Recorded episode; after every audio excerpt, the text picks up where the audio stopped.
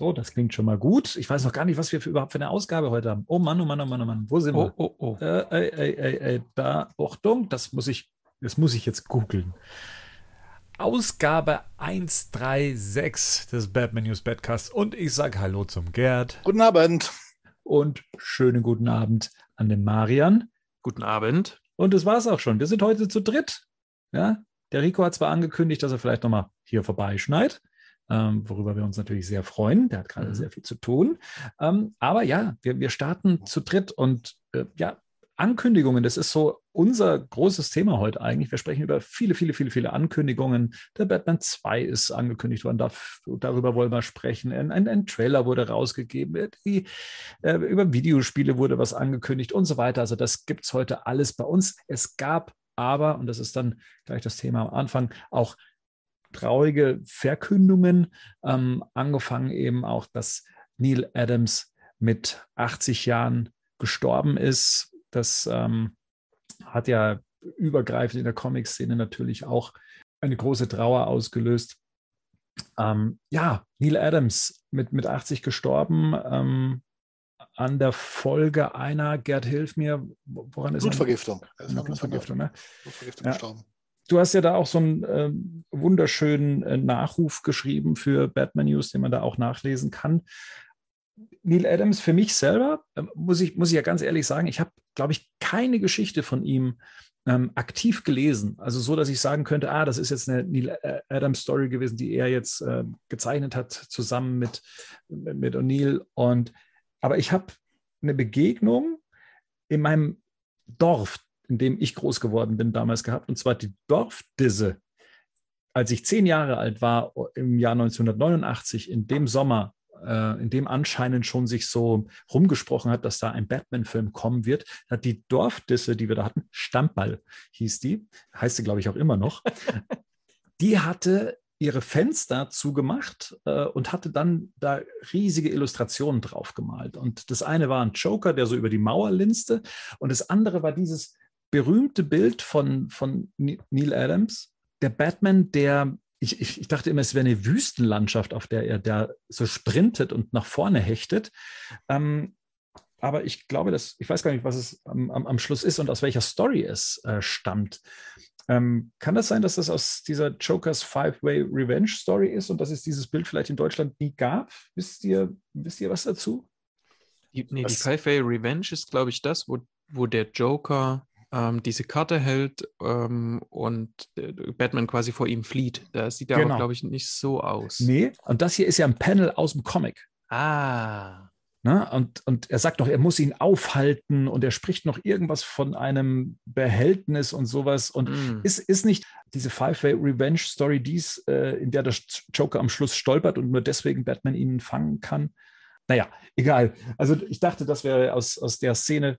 Schreibt es in die Kommentare. Ich glaube, das hat ja das letzte Mal schon gut funktioniert, wenn ihr mehr dazu wisst. Ähm, ich meine, dass dieses, dass dieses Motiv, ich weiß nicht, ob überhaupt diese Story Jokers Five-Way Revenge auf Deutsch erschienen ist seinerzeit. Ähm, ich glaube, es ist inzwischen in dieser Mhm. äh, in In der Adams. Collection drin. Zum Beispiel. Aber ja. Und dabei ist es ja nicht geblieben. Ne? Also äh, kurz darauf ist dann ja auch George Perez gestorben am 6. Mai, nur 67 geworden. Er, hat, er hatte ja schon angekündigt, dass er ja äh, die Chemotherapie fallen lässt und sich jetzt auf seine Familie konzentriert und jetzt noch Mhm. ähm, so das Leben soweit möglich genießen möchte. Und dann war es eben soweit, dass er dann eben am 6. Mai friedlich eingeschlafen ist, wie es hieß. Mhm. Ähm, und auch da musste ich mich dann auch nochmal damit beschäftigen, ähm, was, was kannte ich denn von ihm? Und ich glaube, in Sachen Batman ist, glaube ich, äh, A Lonely Place of Dying das Maßgebliche gewesen, wo er dran beteiligt war. Als Co-Autor, glaube ich, auch. Hat ein paar Zeichnungen und die Cover auf jeden Fall gemacht. Ja. Und er war halt bekannt für Wimmelbilder. Also das konnte er großartig inszenieren. Also wirklich sehr umfangreiche, ausgestaltete äh, Splash Pages. Ne, Ja, also ich glaube, so das äh, eins der größten Wimmelbilder von dem, was man so kannte, das ist das aus ähm, Crisis on Infinite Ja. Earth, Ja. Und ähm, dann, ich glaube, so für, für DC-Fans war ja dann später auch noch wichtig, oder das war so ein, so ein Projekt, was die ja immer mal wieder versucht hatten anzuleiern. Das waren dann dieses ähm, Avengers ähm, versus die Justice League. Ja. Ähm, ob, obwohl ich das in, inhaltlich nicht so gut fand. Und ich meine, der hat dann ja auch relativ viel mit ähm, Marv Wolfman einfach zusammen gemacht, war ja einer äh, auch ein recht umtriebiger Zeichner. Und ähm, wenn man den Legenden glauben will, auch, auch, jetzt zuletzt war er eingeladen mit Marv Wolfman und ähm, dem Redakteur von damals. Ähm, einfach ein sehr freu bestechend freundlicher Mann, wohl die ganze Zeit durchgängig. Das ähm, hört man auch in dieser Branche nicht allzu oft, dass ähm, wirklich es überhaupt niemanden gab, mit dem es da mal irgendwie Groll gab, obwohl er sich ähm, ja auch immer mal zwischen den Verlagen hin und her gewechselt hat, weil ähm, aus verschiedensten Gründen, ne? aber das, was man so kennt, Ausbeutung hier und da oder äh, Figurenrechte und so weiter. Genau, und ja, sehr schade irgendwie, ne? Also es kam ja jetzt auch so Schlag auf Schlag alles mhm. miteinander. Mhm. Ja, vor allem ist er relativ jung, ne? Also, mhm. also muss man jetzt sagen, also Neil Adams 80 Jahre, klar, die wünscht bei jedem Menschen, aber ist halt nur ein stolzes Alter, was er jetzt äh, dann auch erreicht hat. Und er war, Neil Adams war ja auch bis kurz vor Schluss quasi noch aktiv, also auch ist nicht mehr groß als, als Zeichner, aber immer noch im Fandom. Also der war noch vor drei oder vier Jahren war auf der letzten Comic-Con.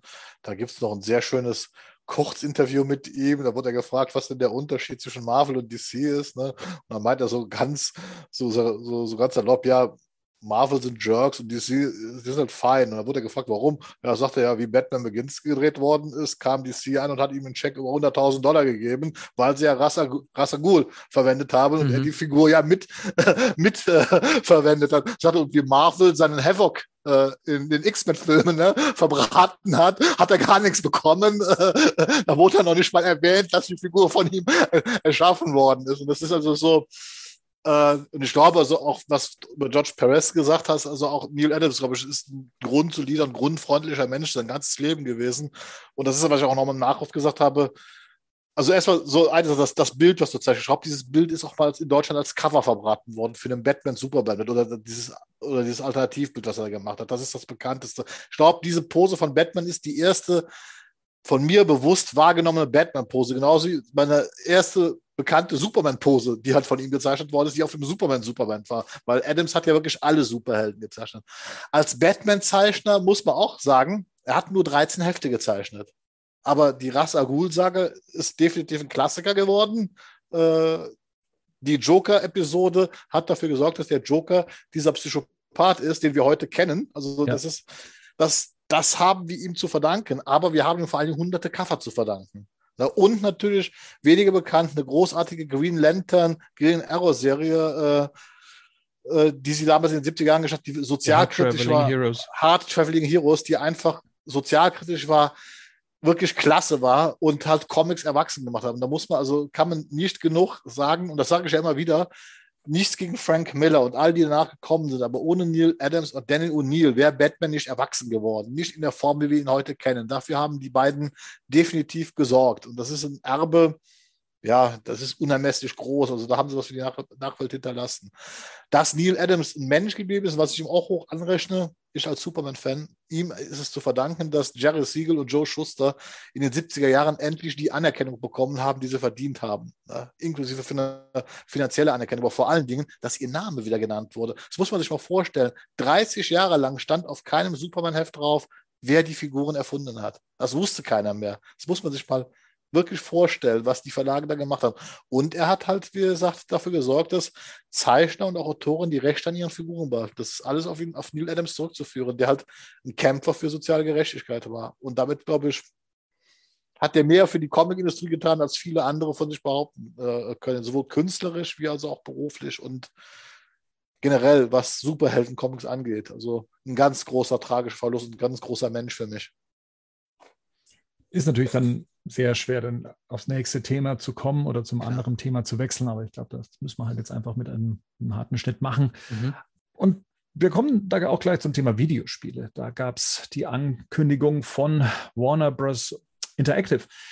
Gar nicht mal als richtige Ankündigung. Es war eigentlich so ein Nebensatz. Ähm, und, und zwar, dass eben das kommende Spiel Gotham Knights, was am 25. Oktober veröffentlicht werden soll, nicht mehr wie ursprünglich angekündigt für ältere Konsolengenerationen wie eben die, ich hätte sie sogar noch, die PlayStation 4, ähm, kommt, sondern nur noch für aktuelle Generationen. Und das ja, schließt ja nicht mehr so viele Konsolen ein. Das heißt, das ist die PlayStation 5, das ist die Xbox, helft mir, wie heißt das Teil? Series X und Series S sind die genau. beiden Xbox. Und für aktuelle PCs. Ja, das ist so eine Sache. Also wir haben es dann auch selber bei uns in den Kommentaren beziehungsweise dann auch bei, bei Facebook dann gemerkt, dass ähm, ja, äh, dass sich dann doch viel mehr Leute für dieses Videospiel anscheinend erwärmen konnten, äh, als ich es jetzt gedacht hätte. Äh, ich hätte gedacht, da gibt es jetzt irgendwie eine Nullreaktion drauf, aber tatsächlich waren dann doch so einige erbost darüber, dass halt eben ihr System da nicht mit dabei ist. Wie, wie seht ihr das denn? Sollte man den Schritt machen, zu sagen, hier, lasst den alten Krempel mal liegen, sondern ähm, schaut lieber, dass es auf den aktuellen Systemen dann auch gut läuft, ohne Kompromisse? Oder hey, nehmt doch so viel mit, wie es nur geht. Ich meine, das hat ja auch mit der Verfügbarkeit der Konsolen zu tun. Wie seht ihr das? Ja, das große Problem ist einfach, ich kann es gut nachvollziehen, dass man einfach sagt, guck mal, die PS5, die ist jetzt schon, wie alt ist denn die jetzt eigentlich schon? Zwei oder drei Jahre? Anderthalb Jahre ist die jetzt. Anderthalb, anderthalb Jahre. Also, also, ja. also ich glaube, der, der, erste Release war so genau zwischen anderthalb und zwei Jahren so. Ja. Ähm, und äh, ich, ich meine, bei einigen Spielen, die ja dort schon drauf rausgekommen sind oder die dann für die PS5 kamen und dann auch bei der, äh, auf die PS4 portiert worden sind, gab es ja schon, ähm, schon viele Beschwerden quasi darüber, wie das dann auf der PS4 aussieht, dass du das, dass du eben Sachen auch nicht mehr so crowded machen kannst, also nicht, äh, ne, dass quasi wenig in den Hintergründen stattfindet und so, einfach weil die eine viel größere Rechenleistung brauchen, die neuen Spiele und so. Das kannst du aus Performance-Gründen gut nachvollziehen. Das Hauptproblem ist ganz einfach, und das ist auch der erste Gedanke, der mir gekommen ist. Also kann ich jetzt morgen in den Laden gehen, mir eine PS5 kaufen? Okay, mache ich. Ne? Also für einen normalen Preis. Ja, cool. Ne? Also wenn das Spiel dann da kommt, dann kann ich das ja auch irgendwie erwarten. Ich glaube, das ist das einfach. Und ich meine, kurz vorher kam ja auch ähm, kam ja auch noch so ein, ein Video zu äh, ähm, Ingame-Grafik, ja. ne? Mhm. Wo der Jason Todd äh, wie so ein Frosch durch die Gegend hüpft. Und ähm, Nightwing hat auch einigen nicht gefallen und so. Und ich glaube, das ist so ein, man guckt sich das Spiel an und will eigentlich wieder, glaube ich jetzt, ne, will wieder so ein bisschen Arkham haben. Mhm. Und sieht das irgendwie und es sieht nicht aus wie Arkham. Und dann sind da viele Befürchtungen, von denen man nicht genau weiß, ob die erfüllt werden oder eben nicht. Ne? Ist es jetzt ein Games as a Service? Ist es jetzt ein, ähm, sag schnell, Gerd, was Loot, ist die Größe? Genau, ne, ne sowas eben, ne? Mhm. Ähm, und dann kommt auch noch, ja, es ist sowieso nicht mehr für alle verfügbar. Und ich glaube, das ist das dann eher, was so den Unmut auslöst. Man ist jetzt sowieso gerade schon unsicher, was das Spiel betrifft. Und dann das noch. Und ich meine, empört wird sich, äh, ist sich heute schnell. Ähm, und hier, wie ich, wie ich finde, eben teilweise auch aus den, ja, aus, aus Gründen, ne? Ich, ich habe keine PS5 und ich weiß auch nicht, wie ich rankomme, außer ich ähm, habe ein 5-Minuten-Fenster, wo ich mal bei Mediamarkt klicken kann.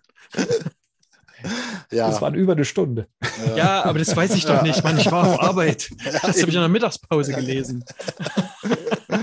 Ja, aber da ist, ich, sag mal, ich bin ja jetzt einer dieser Glücklichen, die eine dieser neuen Konsolen hat, eine PS5. Ne? Und ich habe die Ankündigung gelesen und habe das Video gesehen und habe dann gefragt, warum. Weil das sieht halt nicht nach einer PS5-Grafik aus, die ich da sehe. Da kommt mir dann das, kommt für mich dann der nächste Punkt. Ich habe jetzt diese Konsole seit anderthalb Jahren. Es gibt im Prinzip nur zwei Spiele, bis heute nur zwei Spiele auf der PS5, die diese Power wirklich ausgenutzt haben. Das war ganz am Anfang zum Release des Exklusiv, das Remake von Demon's Souls, was man rausgebracht hat, was wirklich bis heute für mich die beste Grafik hat, die auf der PS5 machbar ist. Und es war dann letztes Jahr im Mai dieses Ratchet Clank äh, Rift Apart, was also auch die Power von der PS5 aus mit Sachen, die man nicht auf der anderen Konsole machen kann. Alles andere, diese ganzen Hybridspiele, die ich gesehen habe und so weiter, äh, da gibt es dann so ein bisschen verbessert, ist die Auflösung ein bisschen besser, da wird ein bisschen in Anführungsstrichen Ray Tracing dazu gemacht, aber auch nicht ganz toll. Ähm, und die Matrix-Demo nicht zu vergessen. Ja, aber das ist eine Unreal 5 Engine. Da, da sprechen wir erstmal davon, bis da mal erst ein erstes Spiel von rauskommt. Das war bis jetzt so eine Tech-Demo, die zwar beeindruckend war, aber ein Spiel ist ja wesentlich mehr, als nur durch die Straße zu gehen und äh, sonst was. So, und da muss ich ganz einfach sagen, Gotham Knights, Gotham Knights sieht nicht nach PS5-Grafik aus, und das sieht aus wie eine PS4. Also ich kann, weiß jetzt nicht, warum die diesen Schritt machen, weil, wie gesagt, die Verfügbarkeit der Konsolen sich auch nächstes Jahr, so wie Sony ankündigt, nicht bessern wird. Das heißt, es wird immer noch mehr PS4-Besitzer geben, Also dann macht man sich einen Markt mit kaputt. Ne? Also das verstehe ich gar nicht. Und dann noch so eine andere Sache. Offensichtlich weiß ja kaum einer, wie man diese PS5, diese Power wirklich ausnutzt. Weil es gibt ja sogar auch aktuell Beispiel, das ist zum Beispiel das, dieses hochgelobte Elden Ring, was dieses Jahr rausgekommen ist. Die beste Performance auf der PS5 macht die PS4-Version. Das ist getestet worden. Das heißt, es wird der Tipp rausgeben, man sollte sich die PS4-Version kaufen und auf der PS5 installieren, weil das die einzige Version ist, die eine stabile Framerate liefert. Das ist doch nicht normal. Das heißt, die, PS, die, die PS5-Fassung läuft schlechter, hat zwar ein bisschen mehr Grafikdetails, aber ist performt schlechter als die PS4-Fassung. Also, und das hört man andauernd von Spielen. Das heißt, ich, ich habe das ja schon mal vor ein paar Monaten gesagt, oder wie die PS5 rausgekommen ist, es war für mich eigentlich der unnötigste Early Adopter-Kauf, den ich je gemacht habe, weil, wie gesagt, wirklich bis heute nichts Großartiges rausgekommen ist, was diesen Kauf der Konsole gerechtfertigt hat. Und jetzt das Gotham Knight sehe ich halt auch jetzt nicht als Rechtfertigung hier, mir eine exklusive neue Konsole zu kaufen. Dafür sieht das im Moment nicht gut genug aus. Das mag mich ja täuschen. Es kann ja sein, dass zum, bis zum Release sich da was tut, aber wirklich aber beeindruckt war ich da nicht. Gerd, pass doch mal auf pass auf, du kriegst, du kriegst ja nicht nur eine normale Version, du kriegst ja auch die Special Edition, ja, oder du nimmst noch die Deluxe Edition, ja, no. Genau. oder du nimmst ja, nimmst aber ein bisschen Kleingeld in die Hand und kaufst dir für 300 Tacken, ja, kaufst dir halt einfach mal eine Collectors Edition. Ja. Kriegst Toll. eine Statue dazu, kriegst noch so ein bisschen Inhalt dazu, kriegst noch irgendwie so ein Steelbook dazu oder so ein LED-Book. Ähm, mhm. ja, Augmented Reality Pin. Das, das, das Ding ist halt, ich glaube, die unterschätzen ganz stark so äh, Dynamiken, gerade von der, von der ähm, kaufkräftigen Zielgruppe. Ne? Genau, und ganz ich, genau. Und ich gehe jetzt von mir aus und ich weiß, ich bin nicht repräsentativ für diejenigen, die das gerne zocken würden. Ne? Mhm. Aber wäre die PS5 verfügbar, hätte ich sie schon. Mhm. Obwohl ich wahrscheinlich nicht drauf gespielt hätte. Ich habe letztes Jahr, Ende letzten Jahres, bis so in Januar rein, konnte mhm. ich noch Spider-Man noch spielen auf der PS4, habe ich noch nachgeholt.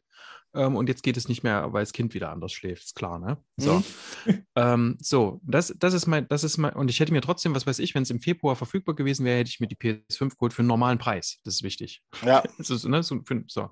Ja. Und jetzt sehe ich dieses Spiel und dann kriege ich noch gesagt, ähm, das gibt es übrigens nicht für die PS5. Ja. Äh, es gibt es nicht für die PS4, es gibt es nur für die PS5. Und da, da sinkt mein Interesse an beidem sofort weil ich irgendwie so denke, okay, ich habe jetzt überhaupt gar keinen Anreiz für mich die PS5 zu holen, weil mich würde es ja, ich müsste es ja dann trotzdem irgendwie spielen, weil wir müssen es ja hier besprechen, ist ganz klar. Ne? Hm. Und für das Spiel habe ich dann halt auch keinen Bock, weil ich denke, okay, dann brauchst du mir auch für die PS4 nicht holen, weil es gibt es ja dann nicht. So, und ich glaube, dass das für, dass das für Leute eben so ab Mitte, Ende 30 ist genau das das Ding, die, die noch nebenbei ein normales Leben haben, wo Gaming nicht ganz oben steht. Mhm. Und und jetzt nehmen wir mal die Generation Z, ne? Da gibt es ja immer so diese, es gibt so ein, weiß ich jetzt nicht, wie die heißen, die, die gucken jedes Jahr, wie so der Trend ist bei, wie der, wie der Trend der Mediennutzung ist. Ne? Die Generation Z, das sind also so diese ganz Jungen, ähm, nach dem 11. September quasi geboren, die spielen quasi nur. Aber von denen, wir hatten von denen eine PS5. Eben drum. Ganz genau, das ist es nämlich also die, äh, das ist ja auch eine starke Zielgruppe quasi. Ja. Die, die gucken quasi überhaupt gar kein Fernsehen. Und wenn, dann lassen die das irgendwie als Drittmedium nebenbei laufen, irgendwas auf Netflix, wo die danach nicht ja. mehr sagen können, ob es jetzt auf Netflix war oder auf welchem Streamingdienst überhaupt und was die überhaupt angeguckt haben. Das, ne, das kannst du tatsächlich, ist tatsächlich erhoben. So, und die die, bei denen kannst du quasi auch keinen Mehrwert rausziehen, weil die sind ja noch alle äh, extrem jung, haben nicht viel Geld. Und wenn die Eltern von denen kein Geld haben, ähm, oder irgendwelche Kontakte und die, oder den Eltern das nicht wichtig ist, eine PS5 ins Zimmer zu stellen, na dann ähm, kannst du ja dort auch äh, den Markt nicht aufmachen. Also ich verstehe das tatsächlich nicht. Und mit diesen Special Editions, also jetzt da 300 Euro, Dollar, was man jetzt da wieder aufgerufen hat. Also ich bin ja ganz ehrlich, ich habe früher mir gerne Special Editions auch von Spielen gekauft. Ich habe damals vom ersten äh, äh, Arkham Game ne, die Boomerang äh, Edition mhm. mir damals gekauft. Glückwunsch dieser so furchtbar enttäuschend war, ne, weil dieses Plastikteil so absolut ätzend war, wo man so, so auf die Nase gefallen ist. Die, von Batman Arkham City habe ich mir die Special Edition gekauft mit der schwarz-weißen Batman-Figur, wo ja. ich zumindest sagen kann, dass diese Statue sehr, sehr nett ist. Also die sieht da relativ gut aus. Äh, mhm. Das war nicht ganz eine Fehlkauf. Und ansonsten habe ich die Erfahrung gemacht, dass dieser Rest, der dabei ist, diese digitalen Goodies. Ich bekomme einen weiteren Skin oder fünf extra Skins für meine Spielfigur. Ich bekomme ein exklusives Abzeichen äh, was ja aber mindestens 500 Mal oder 1000 Mal verkauft wurde, weil die Special Edition gibt es ja eine Auflage von 1000. Das heißt, so exklusiv ist dieses Abzeichen ja auch wieder nicht. Und dann habe ich einen weiteren Staubfänger namens Statue. Äh, äh, äh, äh, da, dabei. Ne? So, jetzt ich, ich habe das nur grob drüber geguckt, weil mich das inzwischen wirklich nicht mehr interessiert mit diesen Special Editions. Aber ich habe auch die Erfahrung gemacht, dass oft diese Statuen in Spielen, also meistens eher schlechter aussehen. Als, als, also wie gesagt, diese Produktfotos sind dann immer viel besser. Als das und der Rest ist also, Mario hat so einen schönen Gag gemacht, wenn da keine NFTs dabei sind oder wie dieser Krempel da ist, dann kaufe ich es nicht mehr.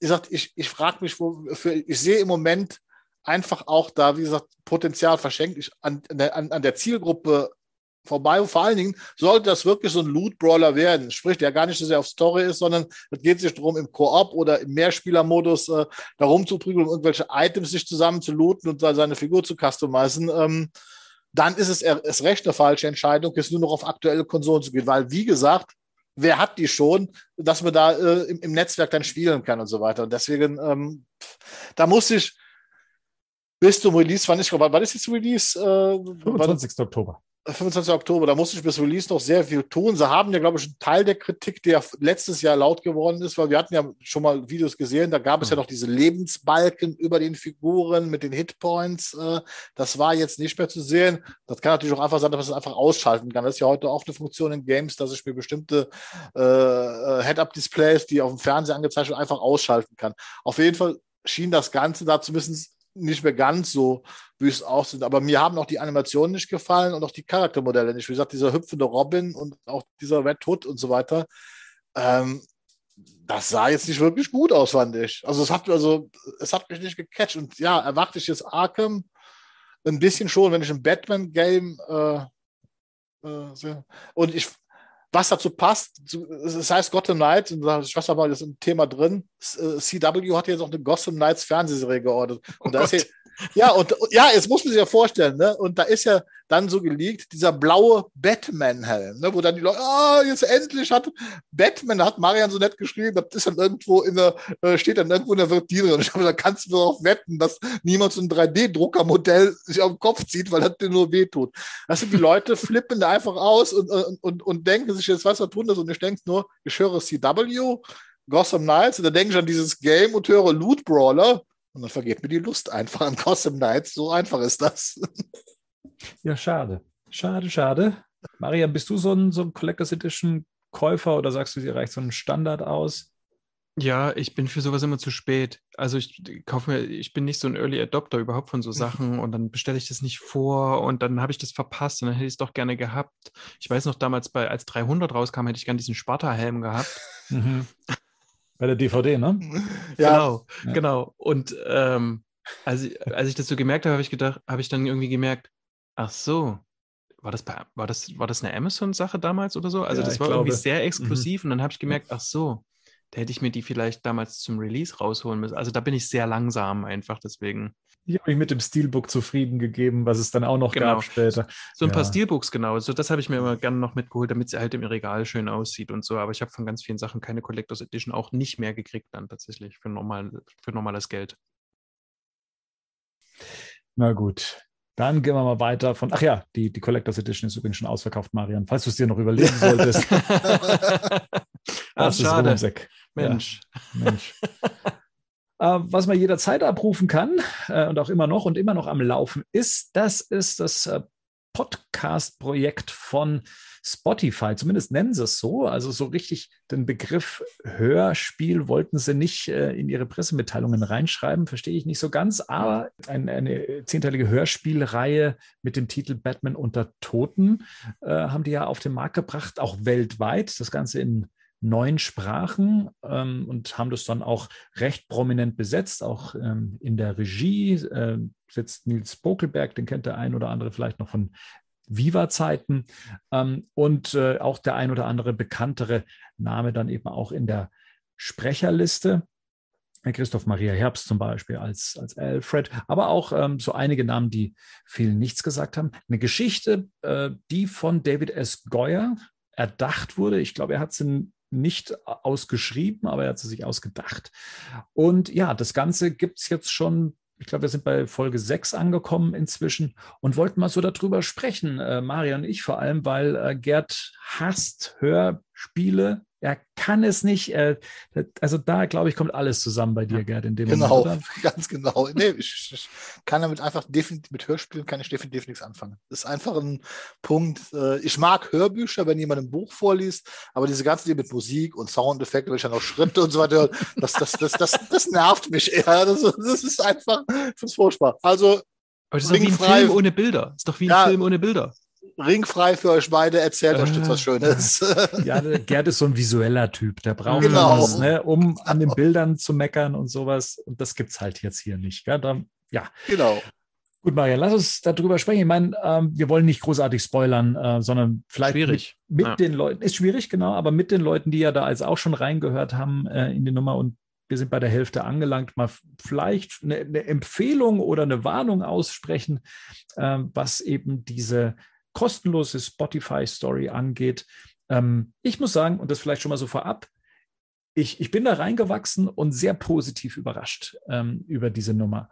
Ähm, es ist, ich, ich fand es am Anfang schon bei der Ankündigung und auch bei den Sprechernamen, die man da ähm, gelesen hatte, erstmal bei den Deutschen, da habe ich gesagt, okay, das sind nicht alles typische Sprecherstimmen, sondern mhm. das sind Schauspieler, ähm, bestenfalls, wenn man sie denn kennt.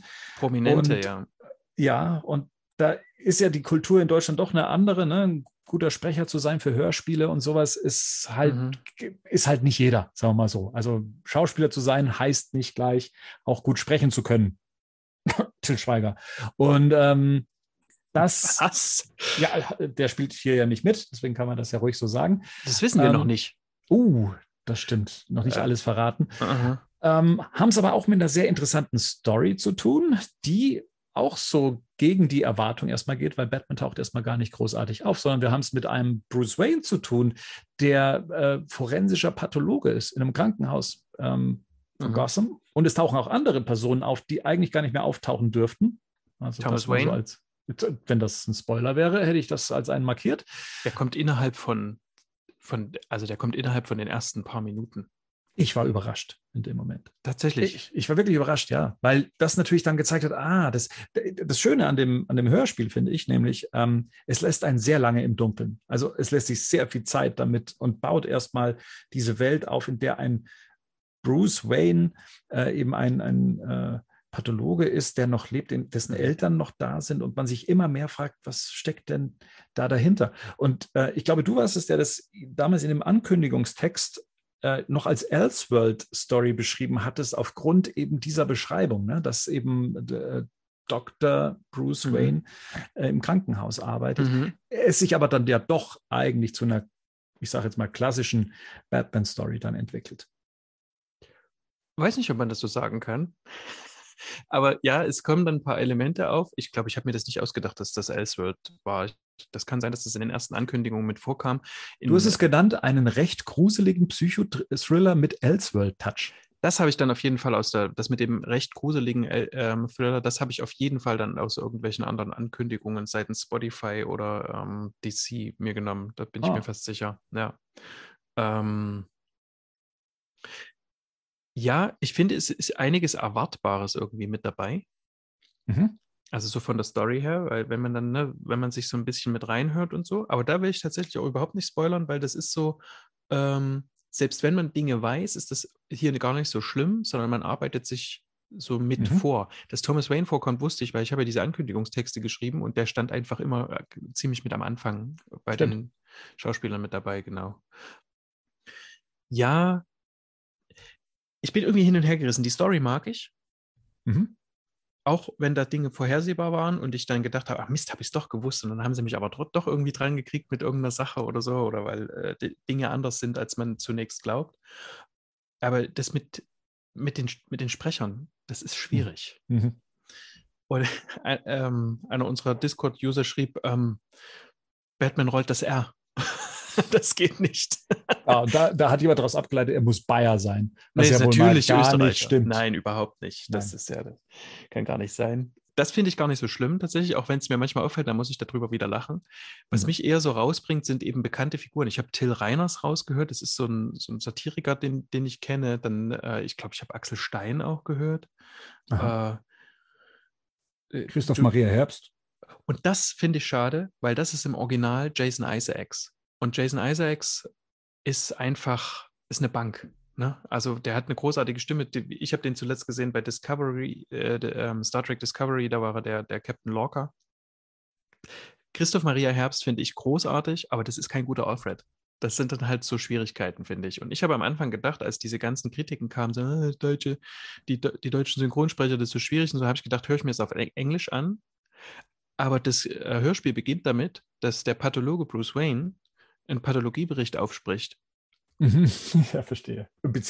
Ja, versteht man nicht. Nee, ja. genau. Ne? Und ich höre das ja tatsächlich, während ich Dinge mache, höre ich mir solche ja. Sachen an, äh, nebenbei oder während ich zur Arbeit gehe oder so. Und dann denke ich, nee, das, ich kann, das geht nicht. Also das, da, äh, ich will das ja irgendwie flüssig hören. Und so habe ich mir es auf Deutsch angehört und habe ich zwischendrin gedacht, okay, jetzt ist das irgendwie, jetzt kommt das gar nicht mehr vor, kann ich mir es wieder auf Englisch anhören und so. Und dann, und heute habe ich so gedacht, nee, ähm, da kommt ja eine Figur vor, die tatsächlich auch so ein bisschen ähm, ja, ja, auch nicht normal spricht, will ich es jetzt mal nennen, also sondern in einer bestimmten Form und Art und Weise. Und da wäre ich wahrscheinlich wäre ich wieder zum Deutschen rüber geswitcht. Aber ich will es gar nicht schlechter machen, als es ist. Tatsächlich, man mhm. gewöhnt sich schnell an, an, auch an verschiedene Stimmen. Äh, gerade Bruce Wayne ist ja nur ein Schauspieler. Auch einer, der schon synchron gesprochen hat, die Figur, von der ich gerade sprach, das ist auch jemand, den kenne ich schon aus anderen, Syn ähm, also anderen Synchrofassungen oder Hörspielen. Und äh, über die Barbara Gordon wurde sich ganz viel beschwert kann ich nicht nachvollziehen. Die hat, ich weiß ich auch nicht, wie man sich da die Stimme vorstellt oder so, das kann mhm. schon sein. Ne? Aber nö, fand ich eigentlich gut. Und ich, die Story finde ich spannend. Es gibt immer mal so Sachen, da muss ich so lachen. Ähm, aber gerade, es kommt auch eine Figur vor, die wird gesprochen von, jetzt komme ich nicht drauf. Sag mal die Figur. Flash. Äh, Flash von äh, Frederik Lau. Von Frederik Lau. Den habe ich am Anfang voll gehört und dachte immer, oh nee. Ich, jetzt höre ich Frederik Lau und das, das verschwindet dann. Der klingt dann nicht mehr wie er selber. Mhm. Das ist spannend. Ich weiß nicht, warum das dann so ist, aber ja, genau. Und grundsätzlich trotzdem, ich mag's. Mhm. Komisch. Mhm. mhm. Ja, also geht mir auch so. Ich, ich, es, es hat so einen Experiment-Touch, das Ganze. Ich meine, mhm. Sie haben ja auch in der offiziellen Pressemitteilung geschrieben, wo steht das nochmal, ähm, dass man ja auch auf die jeweiligen, ähm, was war das nochmal, Gepflogenheiten der jeweiligen Sprache eingehen möchte. Und in diesem Moment ist er da, er erscheint, er betritt die Bühne. Der Rico ist hier. Guten Abend. Guten Abend. Was habe ich so. verpasst? Fass mal zusammen, Gerd.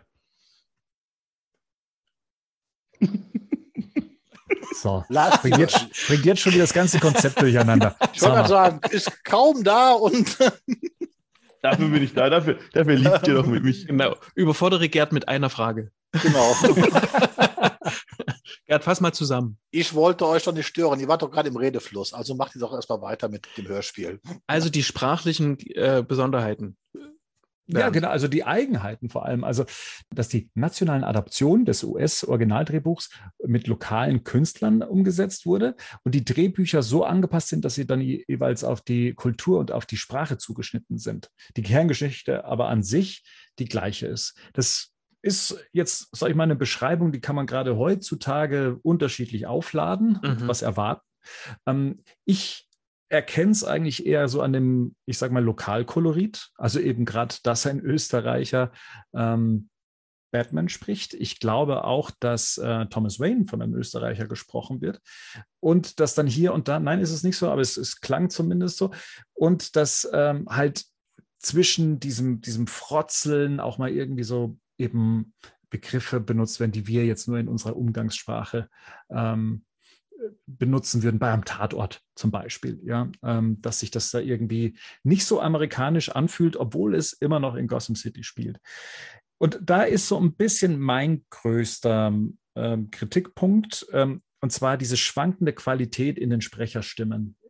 Ähm, das fängt gut an, und es passt auch alles, was das Sounddesign angeht, was die musikalische äh, Untermalung angeht. Aber die Qualität zwischen den einzelnen Sprechern ist wahnsinnig schwankend, von professionellen Sprecher bis hin zum, ähm, ja, keine Ahnung, äh, Influencer, ähm, möchte ich noch nicht mal sagen, bis hin halt eben zum weiß ich nicht, Praktikanten, der dann vielleicht mal was eingesprochen hat, also der halt keine Sprecherausbildung hat oder keine Sprechausbildung hat.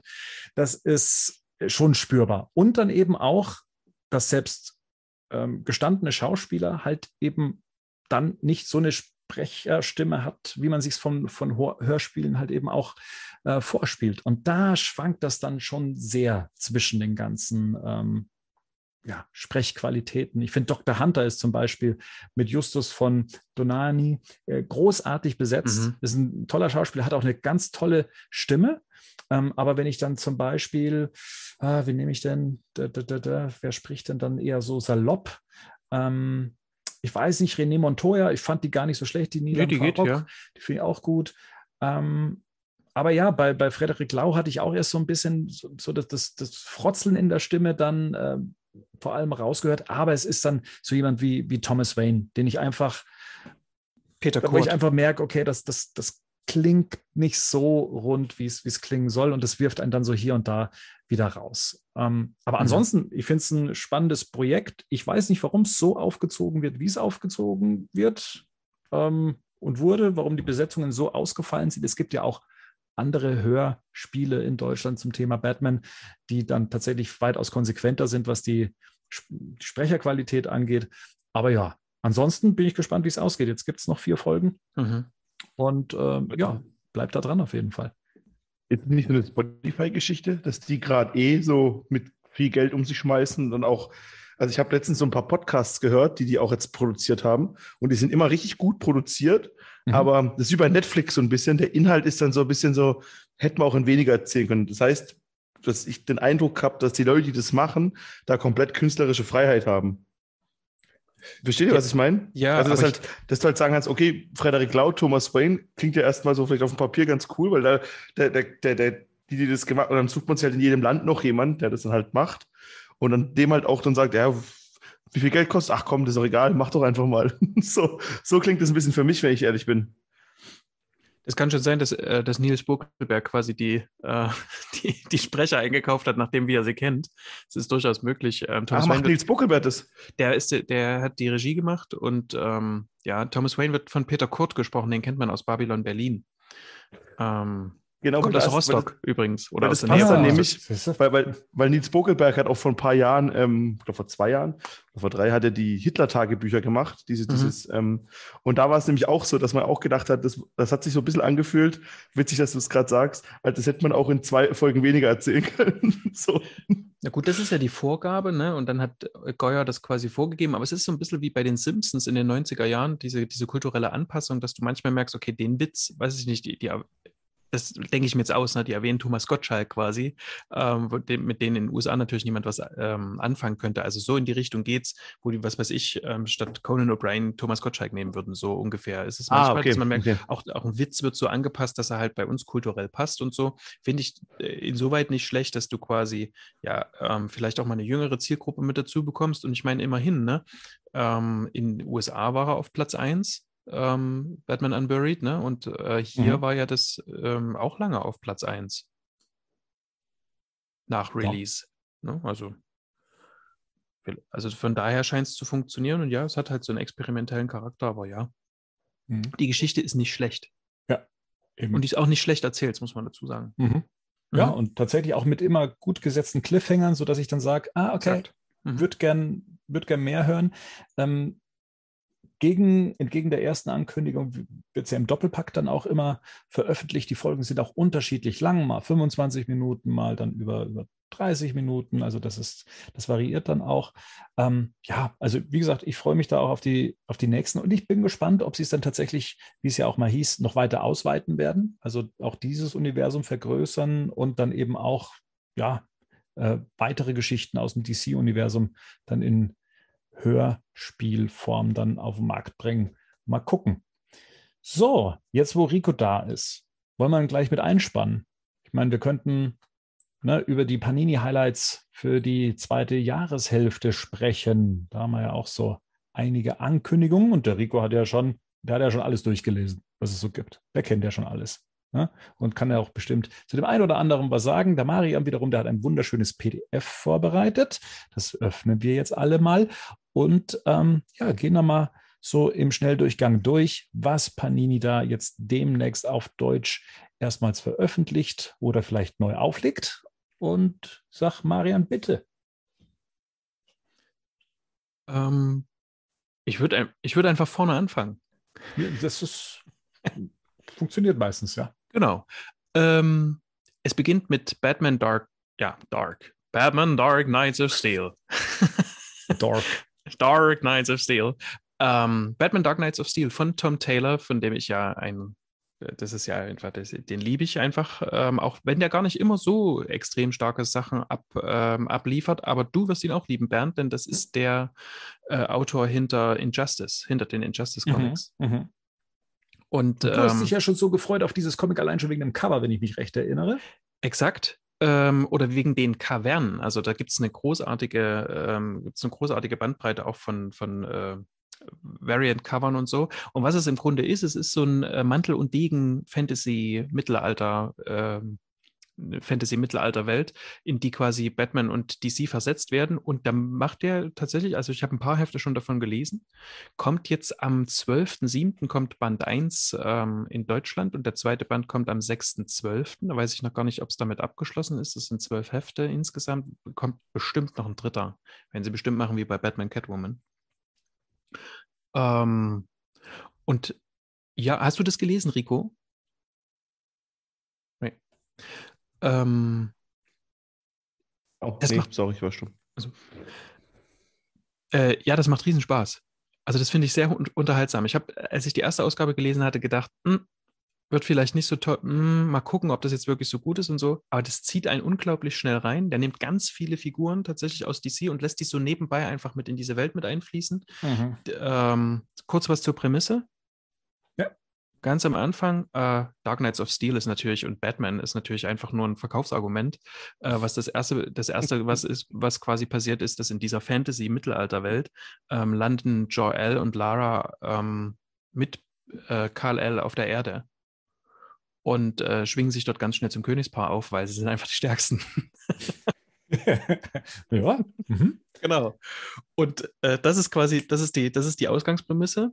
Und dann wird quasi dieses Königreich sich ähm, beguckt vom Leser und da ist dann natürlich Bruce Wayne und Alfred kommen mit vor und ähm, wie die dort alle also angeordnet sind, das ist auch nicht so, wie man es erwartet tatsächlich.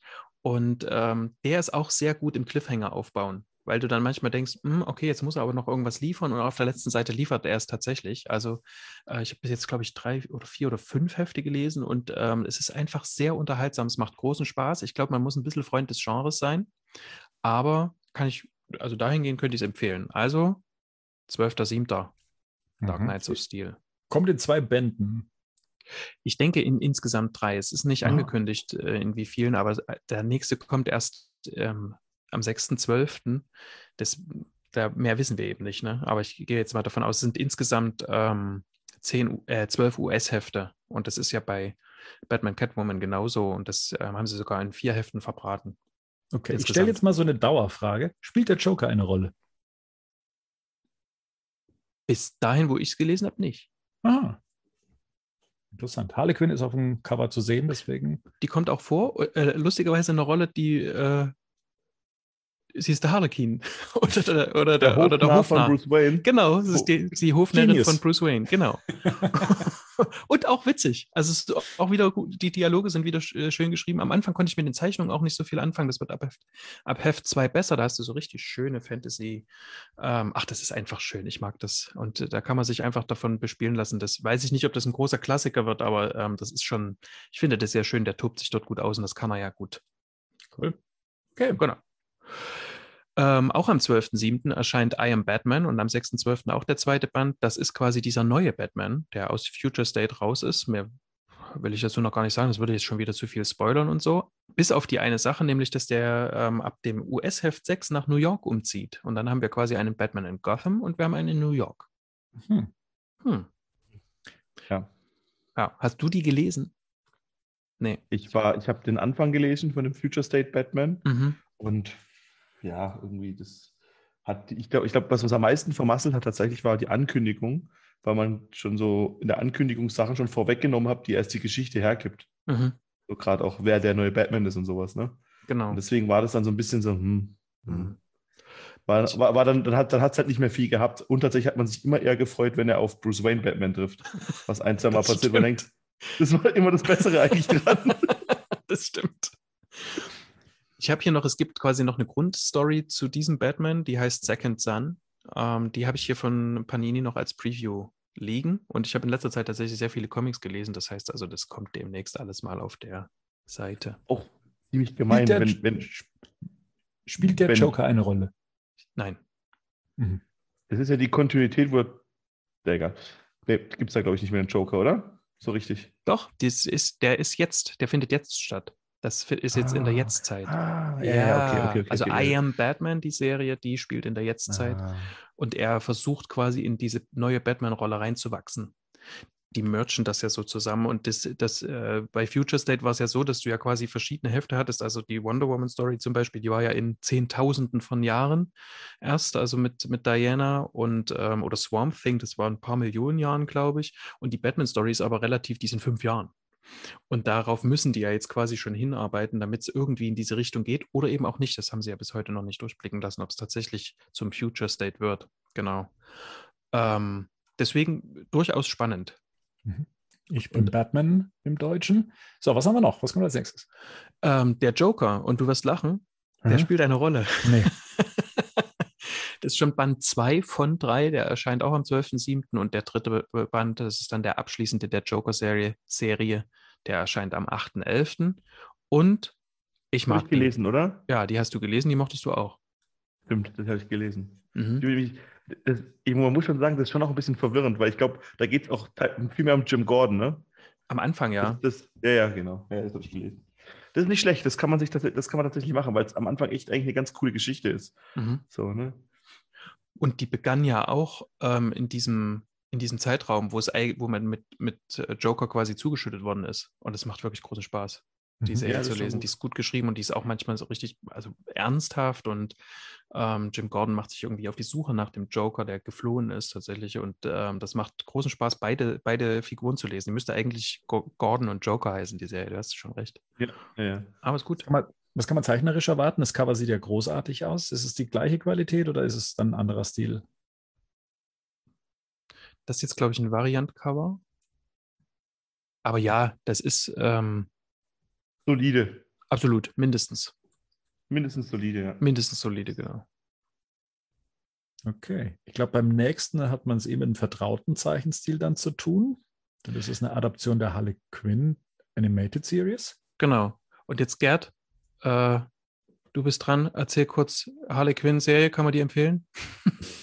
Eine der besten Animationsserien, die DC hat. Vielleicht sogar die beste DC-Serie im Moment in meinen Augen. Die ersten beiden Staffeln, die sind einfach vom Humor her, das ist absolut schwarzer, brutaler, brachialer Humor, aber die Figuren sind absolut liebevoll gezeichnet von den Charakterzeichnungen. Und was ich immer sagen kann, ist, äh, durch diese Serie und zugleich, was gleich noch kommt, habe ich diese Figur Harley Quinn wirklich lieben gelernt. Die mochte ich ja früher nicht. Das ist ganz einfach. Und die Serie wirklich nur darum, das Cover deutet ja schon an. Ich weiß nicht, ob das jetzt eine fortlaufende Serie ist oder ein One-Shot ist, ähm, weil in der zweiten Staffel geht es halt darum, dass sieht man auf dem Cover, wie die beiden dann endlich zusammenkommen. Das ist eine wilde Tour de Force. Äh, Also Poison die Ivy und Harley. Poison, Poison Genau. Ivy und Harley Quinn und das ist einfach charmant mit anzusch anzuschauen, wie gesagt, aber das hat halt, das ist halt das Harley Quinn ausmacht, wirklich einen absolut brachialen, schwarzen Humor. Es ist saumäßig brutal, man sollte sich also von dieser lustigen Cartoon-Zeichnung sollte man sich niemals täuschen lassen. Und es gibt einige sehr, also gerade auch bekannte Figuren, die sie gezeichnet werden, ist zum Beispiel Batgirl kommt vor, die Mhm. halt dadurch sich viel mehr für Harley Quinn sympathisiert als zum Beispiel mit Batman, was also ganz interessant ist, äh, weil halt ein bisschen Frauenpower. Gordon ist ein versoffener Polizist, wo jeder Auftritt, in jeder Folge, wenn er auftritt, ein Hochgenuss ist. Man lacht sich tot einfach. Ne? Und das Schönste an dieser Serie, und es macht einen kleinen Spoiler, es gibt eine Episode, da sieht man am Anfang, es gibt immer so einen kleinen Vorspann, der nichts mit der Episode zu tun hat. Und da sitzen, da sitzen zwei Typen vor dem Fernseher und der eine Typ trägt ein T-Shirt Restore the Snyderverse. und, die, und die unterhalten sich dann über diese geniale DC-Serie Harley Quinn. Und das ist einfach nur, weißt du, du hast, siehst das erste Bild und du musst lachen, du musst einfach schmunzeln. Aber sie ziehen einfach gnadenlos alles durch den Kakao. Und wenn die Heftserie genauso ist, dann würde ich auch eine Leseempfehlung. Also ich werde auf jeden Fall mal reinschauen, weil ich hoffe, ich warte jetzt, die dritte Staffel ist ja jetzt angekündigt worden, aber die wird ja jetzt erst produziert von Harley Quinn. Also das wird ja noch dauern, bis die kommt. Leider konnten die Serie nur auf Sky sehen, also äh, über Warner Bros. den Comedy Channel bei Sky. Ich weiß nicht, ob die jetzt auf Disc rauskommen. Das war ein bisschen ärgerlich. Man bekam pro Woche eine Folge. Man musste gucken, dass man sie geschaut bekommt, weil die Woche drauf war die Folge dann nicht mehr äh, erhältlich. Also das ist irgendwie ganz merkwürdig vom Release. Also jetzt kann man sie im als, Moment nicht. Ja, als Tipp, die gibt es dann wiederum bei iTunes, genau. äh, beziehungsweise ah, auch bei Amazon. Alles genau. klar. Ja, dann äh, auf jeden Fall Empfehlung. Exakt. Harley Quinn macht auch so einen klassischen Wrestling-Face-Turn gerade, oder? So vom bei, bei, beim Wrestling sagt man immer, wenn ein, wenn ein Charakter von zum Heel wird, dann wird er böse, wenn er zum Face wird, ist er wieder gut. Und bei Harlequin ist es schon so in den letzten Jahren, dass sie eigentlich, das ist so eine Frage der Zeit, bis sie dann wirklich eine, so, also Anti-Hero ist sie ja schon, oder? Würde man sagen, mhm. so ein Anti-Hero. Also in der Serie ist sie auf jeden Fall so ein bisschen anti, obwohl sie einfach sauber. Sie killt ja alles, was ihr in, die, in, in, den Weg kommt. Also sie ist, also die haben eigentlich gar nicht so sehr ihren Charakter verändert, aber sie machen aus ihren Menschen, also nicht nur, die mordet nicht nur rum, wenn sie das, dieses mordet. Menschelt. Sie menschelt ja. halt ein bisschen und diese, und diese Liebesgeschichte mit Poison Ivy, die ist sogar hochinteressant, weil es geht ja auch darum, weiß ich nicht, ob das jetzt bewusst so gewählt worden ist, weil das will man sich erst nicht eingestehen. Das wollen sich beide nicht eingestehen, äh, äh, dass da was ist und so weiter. Und damit trifft das sogar ein bisschen im Moment den Puls der Zeit. Also wie gesagt, nur, nur ich sag mal so, also sollte es da draußen Menschen geben, die homosexuell oder sonst was sind, die sollten sich das nicht zum Vorbild nehmen, weil der Weg zum Glück da über Leichen geht. Und das sollte man, sollte man natürlich nicht so, so ernst nehmen, weil es sind tausende Leichen.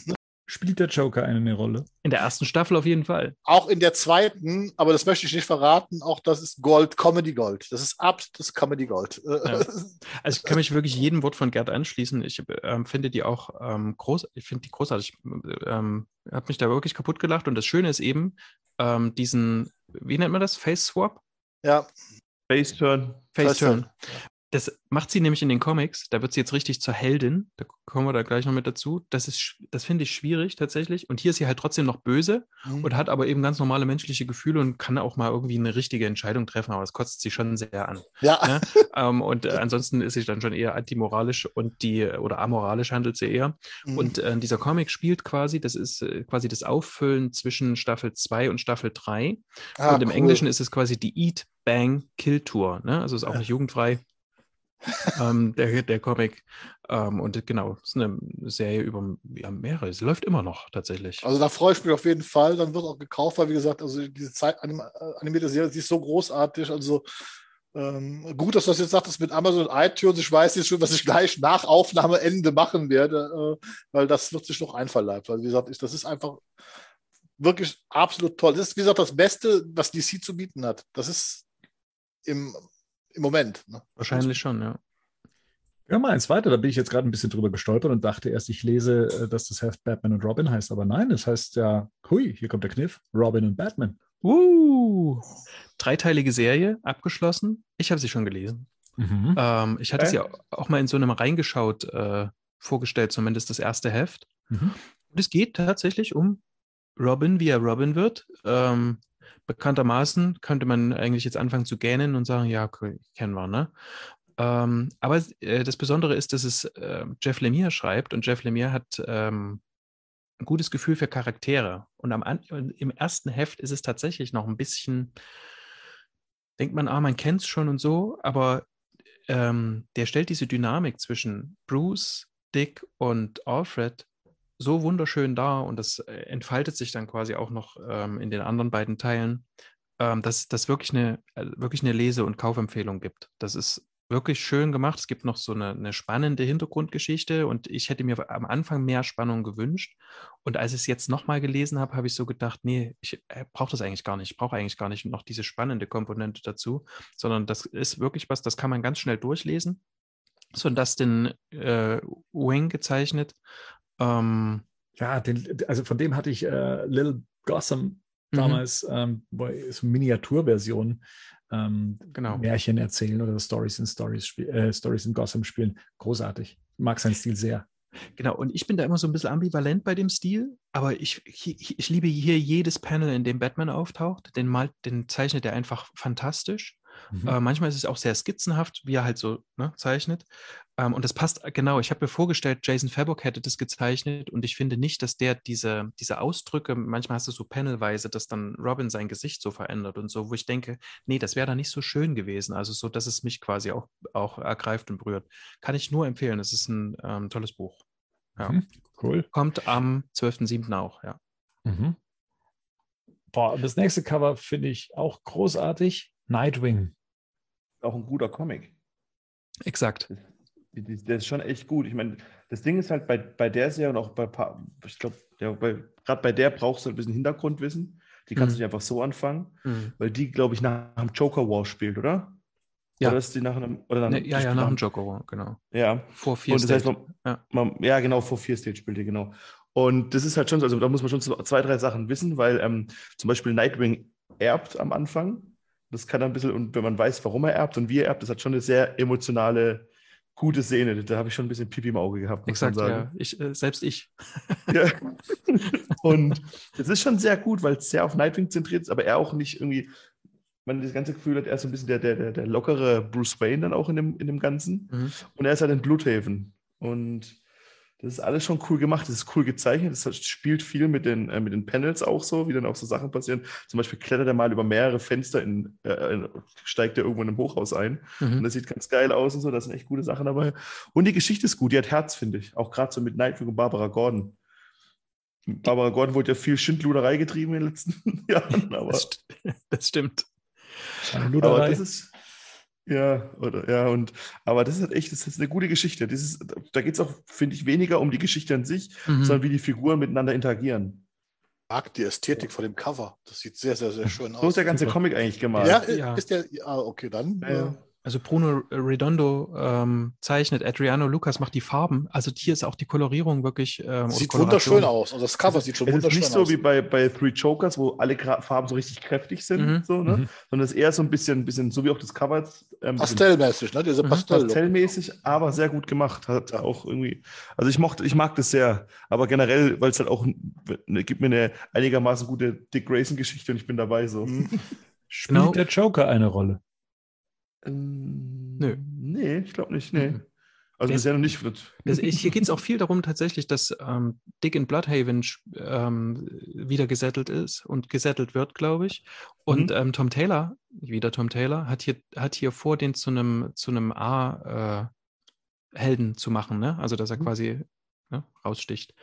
Genau. Und äh, ich glaube, deswegen nimmt er da auch keine Batman-Schurken mit rein. Babs spielt hier eine tolle Rolle, die ist auch großartig gezeichnet. Ich fand die nie so, ähm, nie so niedlich wie hier. Und ähm, also das ist wirklich, die, die, manchmal spielt die Geschichte gar keine so große Rolle, aber die Dynamik und das ist alles so von Hoffnung getragen. Und so während sie einem die ganze Voll. Zeit erzählen, ähm, wie runtergekommen die Stadt ist und dann wird sie aber so gezeigt und du siehst, dass es einfach trotzdem auch hier einen schönen Sonnenaufgang gibt. Ne? Also das ist wirklich toll. Ja. Ist das schon durch? Also ist die Nightwing-Reihe nee, schon durch? Läuft. Drei Bände läuft sehe ich jetzt gerade. Sind das genau. jetzt gerade? Mhm. Mhm, läuft noch. Okay, und kommt dann also am 26.07. und dann der dritte Band am 6.12. bei genau. Panini. Mhm. Wie sieht es denn aus mit Arkham City Order of the World? Spielt der Joker hier eine Rolle? Nein. Was? Nein. Hier hätte jetzt sicher gesagt, äh, da kommt doch jetzt bestimmt der Clownprinz des Verbrechens. Nein, er spielt nur auslösend und das hat mit dem Joker Award zu tun. Äh, das, weiß, das, muss man vielleicht gar nicht spoilen. Ähm, aber wegen ihm sind einige ähm, Insassen aus Arkham, und das sind auch nicht so die, die man so üblicherweise so, sofort vermutet, die sind quasi auf freiem Fuß und müssen gefangen werden. Und auch dazu hatte ich schon so eine, also so eine Kurzreview geschrieben, in so einem reingeschaut. Äh, Asrael kommt auch vor, deswegen muss ich den sowieso lesen. Und das ist wirklich so eine, eine, eine ganz gruselige Sache. Von Dan Waters geschrieben, der fällt mir jetzt nicht ein, wo ich den schon mal irgendwo gelesen hätte. Ähm, und da spielt eine Psychologin eine Rolle. Und zwar eine ganz seltsame auch noch mit dazu. Und äh, mit wem man auch ständig zusammen ist, ist dieser Ten-Eyed Man. Kennt ihr den? Das ist der, der seine, der, der, der, der sein, an den Fingern diese Augen hat. Ja. Mhm. Und das ist wirklich so ein bisschen ekel, eklig, gruselig gemacht. Und irgendwie mich zieht es rein. Okay. Ich habe das auch immer noch nicht zu Ende gelesen, aber ich habe das schon, ich habe, glaube ich, jetzt noch drei oder vier Hefte vor mir und ich, ich würde fast sagen, wer es so ein bisschen ähm, abseitiger mag oder eben nicht so diese typischen Standardtitel lesen möchte, für den ist das was. Aber ich habe das Ende noch nicht gelesen. Ich wusste gar nicht, dass du so ein großer Azrael-Fan bist. Ja, ich liebe, also Jean-Paul Valley allerdings, diesen anderen, der dann danach kam oder die anderen beiden, mit denen habe ich gar nichts zu tun, am Hut, großartig. Aber einfach durch Dino, ne? Da war der ja omnipräsent noch. Genau. Also nachdem er wieder in, sein, Ja. in seiner Israel-Identität war, genau. Aber ja, sehr interessant. Also auch wie die versuchen dann diesen, ähm, wie die Polizei auch versucht, diesen, diesen verschiedenen Schurken nachzukommen. Batman spielt hier auch keine große Rolle. Apropos Batman, das ist jetzt der Titel für das nächste. Und da steht jetzt hier Batman Band 1, dritte Serie, Mhm. welche am 23.08. erscheinen soll. Ist es eine laufende Serie? Die US-Hefte sind ja nicht genullt, ne? Aber das ist quasi alles nach dem Joker War. Mhm. was jetzt quasi auf Fear State hin, äh, hinarbeitet und alles nach James Tinian, dem vierten. Ähm, genau. Und da- da kommt ja bald Chip Zdarsky, auf den ja schon viele hoffen, weil der ja ähm, ein gefeierter Daredevil-Autor ist. Aber das dauert noch ein bisschen, bis wir da angekommen sind. Genau, und das, da wird sich Panini denken, das fangen wir jetzt nochmal ganz neu an und das ist auch keine dumme Idee. Und dazu dann passend den Sonderband mit Fear State. Genau. Mhm. Dann Harley Quinn, wie gesagt, das ist das, was wir vorhin schon gesagt haben. Jetzt wird sie hier zur Heldin gemacht. Und es fängt mich nicht. Riley Rosmo zeichnet das. Das muss man mögen. Das ist sehr cartoonesk. Ich liebe den. Ich liebe da jedes Panel, was der zeichnet. Aber die Story zieht mich leider nicht rein. Das ist auch witzig manchmal. Die, die Dialoge sind witzig und so. Aber die Grundstory ist auch so. mm, Äh, ähm, arbeitet sehr auf Fear State hin. Aber Keine Zeit für. Mm-mm. Nee, also würde ich, würde ich mir keinen zweiten Band holen. Aber wenn ihr das möchtet, holt ihn euch am 23.08. Ja, und spielte der Joker eine Rolle? Ist das vielleicht ein Zugpferd? Nee, der der Joker Hm. ist ja weg. Den sucht, den sucht der Jim Gordon. Eben. Das, würd- würdest du Comics diesen Band, würdest du die Frage Ja. nicht stellen. Eben. Oder hättest du uns vorhin zugehört? Dem Rico Ja, zum. Beispiel. Fairerweise, zu Bernds Ehrenrettung muss man natürlich sagen, dass ähm, es überhaupt nicht ersichtlich ist, was da zusammengehört und was Das nicht. ist richtig. Frag mal den Gerd. Der. Gerd, der, der Gerd hängt immer noch, ähm, der, weiß, der verwechselt immer noch das Hörspiel damit. So schlimm ist es jetzt auch nicht. Also, Weiß ich nicht. Nur Spaß. ja, ja äh, Robin. Mit Robin geht's weiter. Da war die erste Ausgabe sehr gut. Ähm, Robin ist auf einer Insel und kämpft im Todesturnier. Der, La Der der, Robin ist das? der League of Lazarus, Damien. Das ist Damiens eigene Cooles neues Serie. Outfit. Genau. Und jetzt, jetzt ich habe jetzt leider gesehen, äh, ab dem zweiten Band zeichnet Roger Cruz. Und das kann schon ähm, zu dem ersten Band Richtig. äh, kommt bald noch eine, kommt bald noch eine Review. Das äh, zeichnet Kleb Melnikov und das ist wunderschön. Also wie der das zeichnet, finde ich großartig. Der toll, also sieht toll aus. Und das ist ein bisschen, ich finde, das, ist, das hat so ein bisschen Dragon Ball-Feeling. Robin kommt auf eine Insel, warum auch immer, kommt auf eine Insel und ähm, dann muss der so gegen, dann müssen verschiedene gegen andere antreten und so. Und irgendwie gefällt Ja. mir gut. Sind die eher so Tribute von Panem mäßig? Hm. Nee, also das Ja. ist, hat auch, ist auch mit Leichtigkeit erzählt und so. Und dann gibt es auch noch, ähm, zwischendrin gibt es auch noch was fürs Herz, aber das möchte ich tatsächlich nicht verraten, noch Mhm. im ersten Band. Und ja, das geht hier einfach weiter, ne, am 23.08. aber ich meine, das ist ja normal. Stellt stellt euch vor, wenn Rico und ich irgendwie auf die Insel Föhr kommen, wir würden uns ja auch erstmal mit allen prügeln. Richtig. Da muss ich gar nicht in die Insel kommen. Das reicht, wenn ich abends das Haus verlasse. Weil alle wissen, dass ihr eine PS5 habt. So sieht es nämlich aus. und unbedingt ähm, Gotham Knights Ja, genau. spielen wollen. Ja, genau, eine. ja. Okay, der Kampf ist eröffnet. Äh, Darf ich hier noch die Frage nach dem Joker stellen? Brauchst du nicht stellen. Nee, Hm. brauchst du nicht stellen. Dann tue ich das nicht. Gut. Aber ich weiß. Ach nee, weiß ich eigentlich nicht. Batman Nightfall, der Sturz des dunklen Ritters Deluxe Edition, weiß ich gar nicht, spielte der Joker noch eine Rolle. Ja, kurz. Ja. Hm. Ja. Aber nur im dritten gewesen. Band. Aber nur im Ja. dritten Band, der am 30.08. rauskommt. Willt ihr, willt ihr die Nightfall-Story heute noch jemandem empfehlen? Ich, Oh, ich ja. bin ständig am Überlegen, sie mir zuzulegen. Also jetzt nochmal hier diese Deluxe Edition. Ne? Wir Mhm. reden ja hier wirklich von, das sind 1000 Seiten pro Band. Ja, das ist halt das Ding. Das ist halt schon, es ist schon auch geil, so der Super Anfang. sized, glaube ich. Es ist ja auch noch so eine Mhm. Übergröße. Und es ist halt, glaube ich, erstmalig, dass alle Stories, die um dieses gesamte Event äh, sich gestrickt haben, da drin verewigt sind. Ich wollte ne? gerade Also, sagen, das, endlich, ist ja, ja. das das war ja damals, das fehlte ja immer wieder. Ne? Man musste ja immer noch gucken, dass man, dass man da noch Sachen dabei war, also anderweitig lesen. Und da ist das jetzt eigentlich. Aber es sind trotzdem drei Bänder dann, oder? Ja, doch, Band 3 von 3. Ja, Ja. genau. Sind halt 300 Euro, die man ausgibt dafür. Ne? Ja, Mhm. Ja, ja, das ist ja, ist weil das Ding ist, ich habe mir, den, ich hab mir den ersten nochmal gekauft irgendwann vor fünf Jahren Mhm. und es ist schon sehr, also das ist schon, das ist schon So 90er. anstrengend, so irgendwie. Mhm. Weißt du, das ist nicht kreativ, so wie es gemalt ist und das ist halt irgendwie, das ist halt schon so, die, die, die Seiten sehen irgendwie alle gleich aus, es ist alles klein geschrieben. Ich weiß, ich, ich, ich weiß, was du ich meinst. weiß nicht, ob ich da so Bock drauf also, das, ich, ich habe es gibt halt das ist ja wie mit Filmen auch ganz oft. Du guckst es, ich habe so noch mal versucht anzugucken und ich habe so nach zehn Seiten, ja, irgendwie auch ein bisschen langweilig. Ich weiß, nein, du hast ja vollkommen recht, aber das ist ja auch dem Umstand geschuldet. Die Nightfall-Saga ist ja nie so eine besondere Graphic Novel gewesen, sondern das war ja die ongoing Batman-Serien, wo das stattgefunden hat. Ja, Das war, Ja, ja. Unter Ja, anderem. voll. Ich meine, aber das ist jetzt ja mit dem Joker War und so ja auch so. Das ist ja schon, das weiß ich ja schon, aber ich denke, ich, aber ich denke mir halt auch so, das, was da passiert, dann mit diesen 15 Batmans, die es dann gibt, und mit Azrael, der dann in seinem, in seinem komischen Zukunftsoutfit, das ist schon alles irgendwie scheiße. Also, ja. Ja, scheiße nicht, aber nee, ja. es, ist, es ist halt Ja, aber- 90er. aber- aber- es ist anstrengender. Ich- das ja, durchaus. Gehe ich mit. ja, Ja, ich, also, Ja, gehe ich mit. Empfehlen würde ich es trotzdem. Ja, eben. Und bei mir geht es eh die meiste Zeit darum, es muss im Regal gut aussehen. Dann würde ich es auf jeden Fall empfehlen. Weil da steht es die meiste Zeit. Leider. dann, dann, dann kaufst du dir, dann kaufe ich es dir in fünf Jahren ab. Damit ich es dann in Ja. zehn Jahren wieder abkaufen kann. Nee, nee, ich habe mir die jetzt selber geholt. was ist denn Batman Urban Legends, Marian? Das wollte ich dich fragen. Was wusste Äh, das ist eine, eine Art Kurzgeschichtensammlung, will ich das mal nennen. Also du Okay. hast, du hast ähm, äh, auch da hat Chip Zdarsky, glaube ich, die allererste Story äh, geschrieben. Auch da kommt eine Review, aber das habe ich noch, das habe ich jetzt erst bekommen. Ähm, komischerweise jetzt erst den ersten Band bekommen. Ähm, die haben quasi so fünf Hefte und da erzählen die eine kurze Geschichte über verschiedene ähm, Mitglieder der Bat Family oder mit Batman zusammen oder so. Und das äh, soll gar nicht so schlecht sein.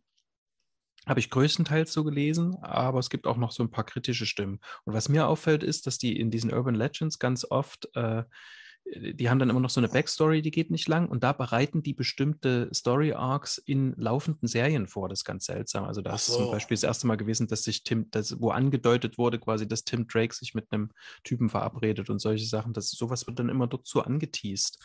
Ähm, zumindest war das jetzt zuletzt immer mal so. Ich glaube, die Batgirls, die Batgirls-Serie, die jetzt relativ neu ist, die wurde da auch so angeteased und dann findet das dann eben in der Serie statt. Ich weiß nicht, ob die da gucken, ob es da schon Zug gibt irgendwie bei der So. Joker Puzzlebox. Genau, habe ich bis jetzt immer noch nicht gelesen. Äh, der Joker geht quasi, geht, äh, muss irgendwie, wird vorgeladen bei der Polizei oder befragt, weil es irgendwelche Morde gibt, die niemand rausfindet. Und er erzählt, jed, erzählt glaube ich, in jedem Heft eine neue Geschichte. Und äh, da gibt es auch noch einen Director's Cut, wo du dann noch mehr so irgendwie dahinter kommen kannst, ob das jetzt richtig ist, wie alles miteinander zusammenhängt und so. Ist ähm, in den USA mittlerweile abgeschlossen. Ähm, warum nimmt man dann, das war halt damals so diese, diese Joker-lastige Zeit, wo ich denke, dann nimmt doch den Riddler.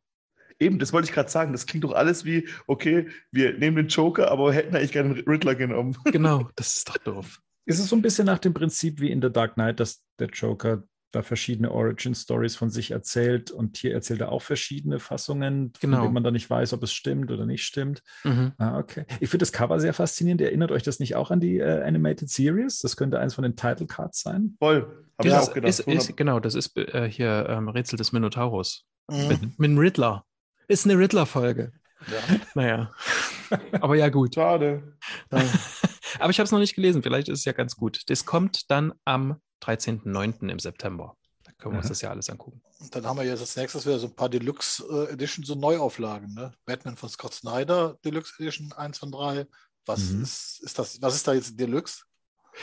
Ich denke, das sind die Omnis. Da wird alles drin Also sein. die Omnis, alles klar, okay. Ja, ja Dark, Dark Victory Hush. Da braucht man nichts mehr zu sagen. Dark Victory und Hush, also da, wer Genau. das doch jetzt noch nicht hat, der sollte sie dann jetzt zuschlagen. Ne? Aber genau das ist die Frage. Also ich, Eagle Moss, ne? schon, glaube ich, ein paar Mal jetzt inzwischen bei Panini erschienen. Also es scheint immer noch ein Bedürfnis zu geben, diese Stories rauszubringen. Also, man, man müsste mal schauen, ob Dark Victory vielleicht auch eine neue Übersetzung erhalten hat, weil da steht ja wirklich neue Edition. Also das würde mich interessieren, was ist jetzt die neue Edition, was wird da neu gemacht? Ähm, vielleicht eine neue Übersetzung. Ich glaube, die alte, die erste ist auch nicht so toll gewesen.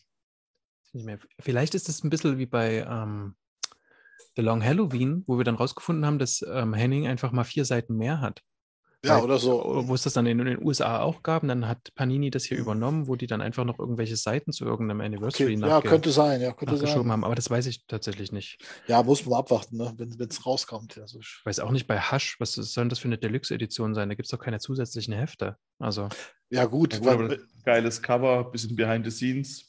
Geil, mhm. Geiles Kaffee. Da, da, macht Panini ja schon so mal manche Sachen, die sehen ja, diese Deluxe-Bände sehen ja eigentlich immer gut aus. Also für ein Regal sehen die immer toll aus. ja, die sind auch qualitativ. Ne? Also wenn du es jetzt ja. mit den US-Omnis vergleichst, dann kauf, kauft ihr es lieber bei Panini. Ne? Kann man tatsächlich so sagen. Ja. Nächstes ja. sieht man das so ein Black Label-Titel aus. Mhm, ist es. Batman One Dark Knight äh, von Jock, vom Künstler Jock, vom Zeichner. Ähm, sowohl gezeichnet als auch äh, erzählt. Und im Grunde ist es äh, Action Story, ne? Also der Batman muss in einer völlig dunklen Stadt äh, einen äh, Verbrecher von äh, vom einen Ende der Stadt zum anderen bringen. Aber habe ich auch immer noch nicht reingucken können. Sieht genau. aus, als ob es das Comic zum Film wäre irgendwie. Ja, ein bisschen, so, das kam auch so um die Zeit so ein bisschen raus, ne? Auch damals mit ja. äh, The Imposter und so, das genau. Ja, Daran hat es mich auch erinnert an äh, The Imposter. Ne? Also so habe ich im ersten Moment gedacht, aus das ist die Fortsetzung davon. Mhm. Aber es ist wenigstens mal ein neuer ähm, Villain. Ja, ja. Gibt es ja auch nicht so oft. Okay. Catwoman. Von Ed Brubaker. Dritter das Band. Ist das Geile, ne? Das ist das Geile, was noch nicht auf Deutsch erschienen ist bisher. Wie geht denn das nochmal aus? Ey? Da muss ich nochmal drüber nachdenken, das habe ich wieder vergessen. Mein Hirn ist so ein Sieb in letzter Zeit, aber ich glaube, es ist gut ausgegangen. Hast du zu Ende gelesen? Was?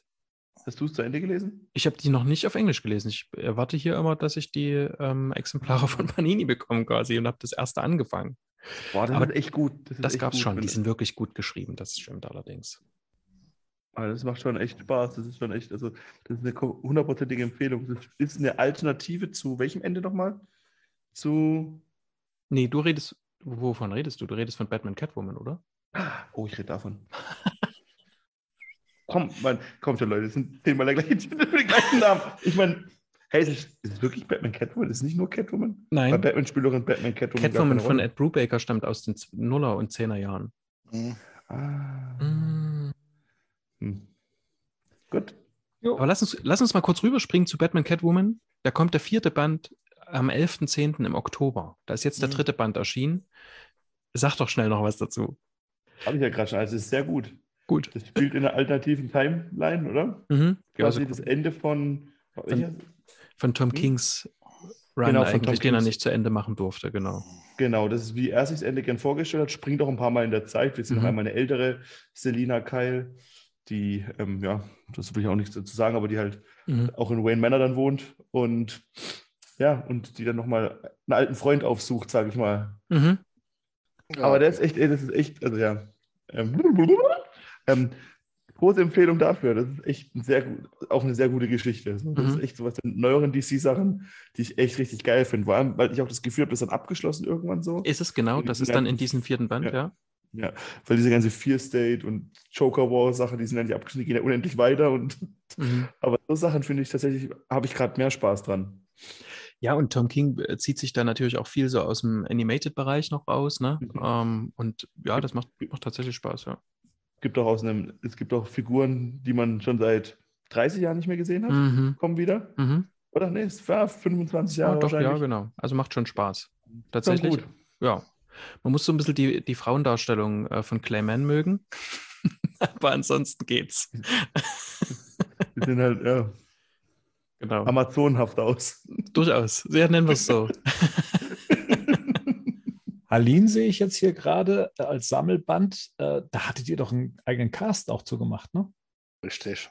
Hat mir einen eigenen Cast zugemacht und alle, die es noch nicht haben, Kaufempfehlung auf jeden Fall. Das ist eine, also damals beim Cast, wie ich es auch besprochen habe, hatte ich noch so ein bisschen Probleme mit dem Ende. Ich habe es inzwischen nochmal gelesen. Es ist eine wirklich tolle Geschichte, die da erzählt wird. Äh, wie heißt der Zeichner nochmal, der das auch geschrieben hat? Stepan Jajic. Ähm, man muss, man muss, ich sag mal so, man muss eine gewisse Affinität haben für Zeichnungen, die so ein bisschen in diese Fetischrichtung geht, weil da kommt der Mann her, das hat er gemacht. Ich muss sagen, das ist mit wahrscheinlich die erotischste Comic-Geschichte, die, die sie rausgebracht hat, ohne explizit was zu zeigen. Und da enthält etwas, und das kannst du jetzt gerne fragen, spielt der Joker eine Rolle? Ja, er spielt eine Rolle. Und so möchte ich mal einen Joker inszeniert haben, weil Steph Oh ja weil er den als absoluten schönen Menschen darstellt, der also nicht entstellt ist, sondern dem man, wo man wirklich glaubt, dass diese Frau sich in diesen Mann verliebt hat. Und das ist, so würde ich mal gerne einen Joker im Film sehen, wie er ihn gezeichnet und darstellt. Das ist wunderbar. Und wie der halt in ihren Kopf eindringt, das ist wunderbar in dieser Geschichte erzählt. Wie er das schafft, die da rumzukriegen. Das ist schon klasse. Ich wir, wir schauen zu dir, Barry Cogan. Ja. ja, ja, Na, eher zu dir, Matt Reeves, oder? Ja, ja genau, zu Matt Reeves. Das, das, sollte man nehmen. Man muss ich den Joker immer entstellen? Nee, muss ich nicht. Der, das zeigt dieser Comic. Der Joker kann so viel mehr sein. Ne? So, und man kann da was, was draus machen einfach. Also so würde ich es mal gerne sehen. Aber da stimmst du mir auch zu, glaube ich, Maria. Ne? So würde man Absolut. mal gerne. Ja. Wollte ich auch noch lesen, das kaufe ich mir das Sammelband. Ja, das, ja, mach das mal. Rico macht das, das ist toll. Das ist wirklich, und es gibt das da wunderschöne Batman-Panels, mm. der nur eine, eine, Nebenrolle spielt, aber diese Zeichnungen, wenn der den zeichnet, boah, das ist so geil. Das sieht so ein bisschen fast animehaft aus, ne? Genau, so Batman sieht ja. vor allem sehr animehaft aus. Ja, Bei ja. den anderen Figuren ist, normalisiert sich das wieder so ein bisschen. Mhm. Ich mochte den Batman da nicht so, aber ähm, so in, in der Gesamtdarstellung ist es wirklich. Also, ja, er wird ja, aus ihrer, er wird ja aus ihrer Sicht gezeichnet. So, das mhm. heißt, also es ist ja im Prinzip in Anführungsstrichen ihre Fantasie, wie er ihn zeichnet, so wie, wie sie ihn wahrgenommen hat. Das hat ja nichts mit einem realistischen Batman, aber das gefällt mir, diese Auftritte, wie er das inszeniert hat, wie sie ihn dann halt da sieht. Das ist ja auch nicht allzu viel. Aber wie gesagt, das ist wirklich eine tolle Geschichte. Also wenn man sich dann durchackert, wie gesagt, am Ende schwächt es ein klein wenig. Das ist leider immer noch so, weil es am Ende etwas gehetzt wird. Mhm. Das ist eigentlich das, was, also ich glaube, eigentlich hätte dem ein vierter Band gut getan, ne? um das ein bisschen langsamer, vernünftiger auszuerzählen. Waren ja Nachfolgeserien geplant, aber der ist ja ausgestiegen aus dem ja. Mainstream. Ja. ja, schade. Sehr, sehr, sehr schade. Aber wie gesagt, absolute Kaufempfehlung, auf jeden Fall. Ja. Hier sehe ich jetzt so ein Crossover, Batman Fables. Ist das ein Crossover mit der Comic-Reihe Fables? Ja. Auch ja. von äh, Willingham geschrieben. Hast du es gelesen? Ich nehme mich noch nicht. Nein, aber ich weiß, wer Bigby ist. Ja, genau. Und aus Gerd, glaube ich, weiß auch, wer Bigby ist. Ja, ja, ich oder? weiß. Telltale. Ja. Telltale hier, The Wolf Among Us. Und das war ein Wolf sehr cooles, ja. das war bevor die auch die Batman-Lizenz hatten. Das mhm. war so ein richtig cooles ähm, äh, Telltale-Adventure. Das in so einer in so einer Märchenwelt gespielt. Da wurde jetzt auch, glaube ich, vor kurzem der zweite Teil irgendwie angekündigt, zehn Jahre später irgendwie. Mhm. Aber Telltale, glaube ich, auch zwischendurch mal pleite war. Mhm. Und das spielt, also das, das, das, äh, der, der Wolf Among Us spielt in, einer, in so einem fiktionalen New York, glaube ich, wo aber so ähm, das so beherrscht wird von ähm, hier so Fairy Tale-Figuren wie, keine Ahnung, Schneewittchen ist da, glaube ich, auch irgendwie eine dabei die, und, und. Die leben unter uns, haben aber, glaube ich, teilweise nicht mehr ihre Magie und so weiter. Aber genau. die, dürfen, sie, die dürfen sie halt nicht mehr verwenden. Das ist so diese genau, Grundidee, genau. Von Grundidee von Fables. Es gibt irgendwann welche, die das dann doch wieder machen, weswegen sich da so Fantasy mit. Äh, es ist, Fables ist toll und also hier freue ich mich auch drauf. Also das werde ich mir auf jeden Fall das auch. würde ich auch lesen, auf jeden Fall. Also den, ich fand auch die, diese Figur cool, weil der schon so ein bisschen so, der, der ist schon auch so Rorschach, Batman-mäßig, die, ja. ja, So, ne? Also der auch so das Ganze, dann hat es einen richtig coolen, also das, ich kann jetzt nur vom Spiel reden, so, ne? aber, ja. das auch, aber der Comic sieht recht ähnlich aus, hat so einen sehr coolen Style, erinnert zu Teilen auch so ein bisschen so von irgendwie an hier ähm, Drive, so viel so Synthesizer-Musik und, genau, viele genau. Sachen und so sieht der Comic halt auch aus. Deswegen, das kann, sowas kann tatsächlich erstaunlich gut funktionieren. Aber ja, muss man mal gucken. Und es ist auch Black Label, das heißt, es richtet sich auf jeden Fall an Erwachsene, weil dieses Wolf Among Us war ja auch eher für Erwachsene gedacht, obwohl ja, es diese ja, ja, genau. waren. Äh, äh, deswegen, also ich sag mal, da freue ich mich drauf. Ich auch für das Cover, das passt genau zu diesen Telltale-Zeichnungen. Ähm, und ich habe damals auch ein Fable, ein paar Fable-Sachen gelesen, das ist schon länger her. Das sind tolle ja. Geschichten und da freue ich mich auf jeden Fall auf ein Crossover mit Batman. Also mhm. Also das Allein die, die, die, Prämisse Bigby ist der große böse Wolf. Genau, ja, eben. Ne? Also, so, Big Bad Wolf. Das sind ja hier an hier bei hier den drei Schweinchen und Rotkäppchen so, ne? Ja. Die kommen auch vor in Fables übrigens. Ja, ja, klar. Ja, ja genau, genau, genau. ja, mache ich sofort weiter. Ne? Gern. Der Kult, 25.10. Jim Starlin und Bernie Wrightson. Äh, wird jetzt endlich neu aufgelegt. Auch von mir eine absolute Kaufempfehlung. Ist das erste Mal 88 in den USA erschienen, 89 dann bei Hetke in Deutschland und ich glaube seitdem nicht mehr, ne? Oder, oder hat Panini das nochmal gebracht? Ich weiß Nee, es nicht. nee, nie wieder danach. Ja, also wie gesagt, ähm, von der Story her will ich nicht viel verraten. Ich sage mal eins so: Dieses Comic ist mit einer der Vorbilder für The Dark Knight Rises. Also, wer das Comic liest, wird sehr, sehr, sehr viele Parallelen in der Handlung kennen, weil auch hier geht es halt um eine, ich sag mal, Terrororganisation, die halt Gotham besetzt. Also, das ist so die Grundstory. Der Rest sollte man sich einfach durchlesen. Das Besondere an dem Comic ist halt Bernie Wrights Zeichnungen, die halt eher an Horror-Comics erinnern. Und Jim Starlin ist sowieso ein toller Autor gewesen. Ähm, absolute Kaufempfehlung und ich freue mich, ich werde mich das auf jeden Fall auch holen, weil ich habe noch die Hitler-Ausgaben und die haben ein Problem, die zerfallen alle in die einzelnen Seiten und man traut sie sich nicht mehr aus den Hüllen rauszuholen. Das Ja. heißt, ich habe diesen Comic schon seit Jahren nicht mehr gelesen und bin jetzt umso erfreuter, dass eine Neuauflage kommt. Das wird wirklich mal Zeit. Und ich ärgere mich sogar ein bisschen, weil ich habe mir erst vor kurzem die Hetke-Comics gekauft und Ah. immer noch nicht gelesen. Eben aus dem Grund, weil man immer Angst hat, beim Umblättern dann gleich auch wieder Ja. eine Seite in der Hand zu halten. Ähm, das wäre jetzt praktisch die Leseausgabe. Ähm, ja, also war eins meiner ersten Batman-Comics, äh, die ich Mhm. mir damals gekauft oder bestellt habe, 89 eben ähm, nach dem, nach dem Batman-Film. Und da hat mich das Cover so fasziniert. Da gab es Ja. das Cover mit dem, mit dem Kanaldeckel, wo Gotham Mhm. City drauf stand und Batman so seine Hand drauf hält. Komischerweise habe ich mir aber ein anderes bestellt oder sie haben mir ein anderes geliefert. Das war das ähm, Batman in, in Ketten ähm, im Anschnitt auf dem Cover hängt. Aber ja, es sah geil aus und ich weiß gar nicht, ob ich die Story damals gelesen habe oder sie überhaupt verstanden habe. Ich habe nur Batman mit einer Uzi gesehen. Das Ja. war ein verstörendes Bild. Ja, ist auch. Das ist auch sehr verstörend, weil es geht ja um Gehirnwäsche. Das ist ja dieses man, man muss diesen Comic, das will ich jetzt nicht verraten, man muss sich durch den Comic arbeiten, weil wenn der Comic anfängt, ist etwas geschehen, was man erst im Laufe der, des Comics erfährt, was geschehen ist. Weil der Charakter von Batman wirklich am Anfang, von Anfang an einem sehr merkwürdig vorkommt, sehr rumgedreht wird. Und je mehr man diese Geschichte liest, umso mehr erfährt man, was der Hintergrund ist, was da passiert ist. Und wie gesagt, ähm, viele dieser Elemente aus der Story hat Nolan in Dark Knight Rises eins zu eins so übernommen. Also das ist mit einer der, eine der Vorbilder für, für Nolan gewesen. Deswegen ist es, glaube ich, gerade für die deutschen Leser jetzt spannend, weil das Ding so Ewigkeiten nicht mehr erhältlich war. Das war, wissen halt die wenigsten. Aber das, der Kult gilt neben ja, Dark Knight Returns und Batman Year One äh, Ende der 80er in Amerika als das Erwachsenen-Batman-Comic, was rausgekommen ist. Also es hat da einen ganz besonderen Stellenwert. Und wie gesagt, Wrightson als Zeichner ist über jeden Zweifel erhaben und Jim Starlin war zu seinen Hochzeiten einer der besten Writer, die also die Comic-Szene hatten. Ich freue mich sehr drauf, weil ähm, Gerd hat den ja immer empfohlen. Wir haben Bernie Wrightson damals gesehen, als wir diese Crossover-Comics hatten. Ich glaube, äh, gegen Aliens. Ne? War Mhm. das das war das erste Mhm. Aliens-Heft quasi. Das, das hat mir sehr gefallen. Und ich habe das damals, als Comixology noch gut war und nicht nur ähm, 1,1 Sternbewertungen hatte, zu Recht.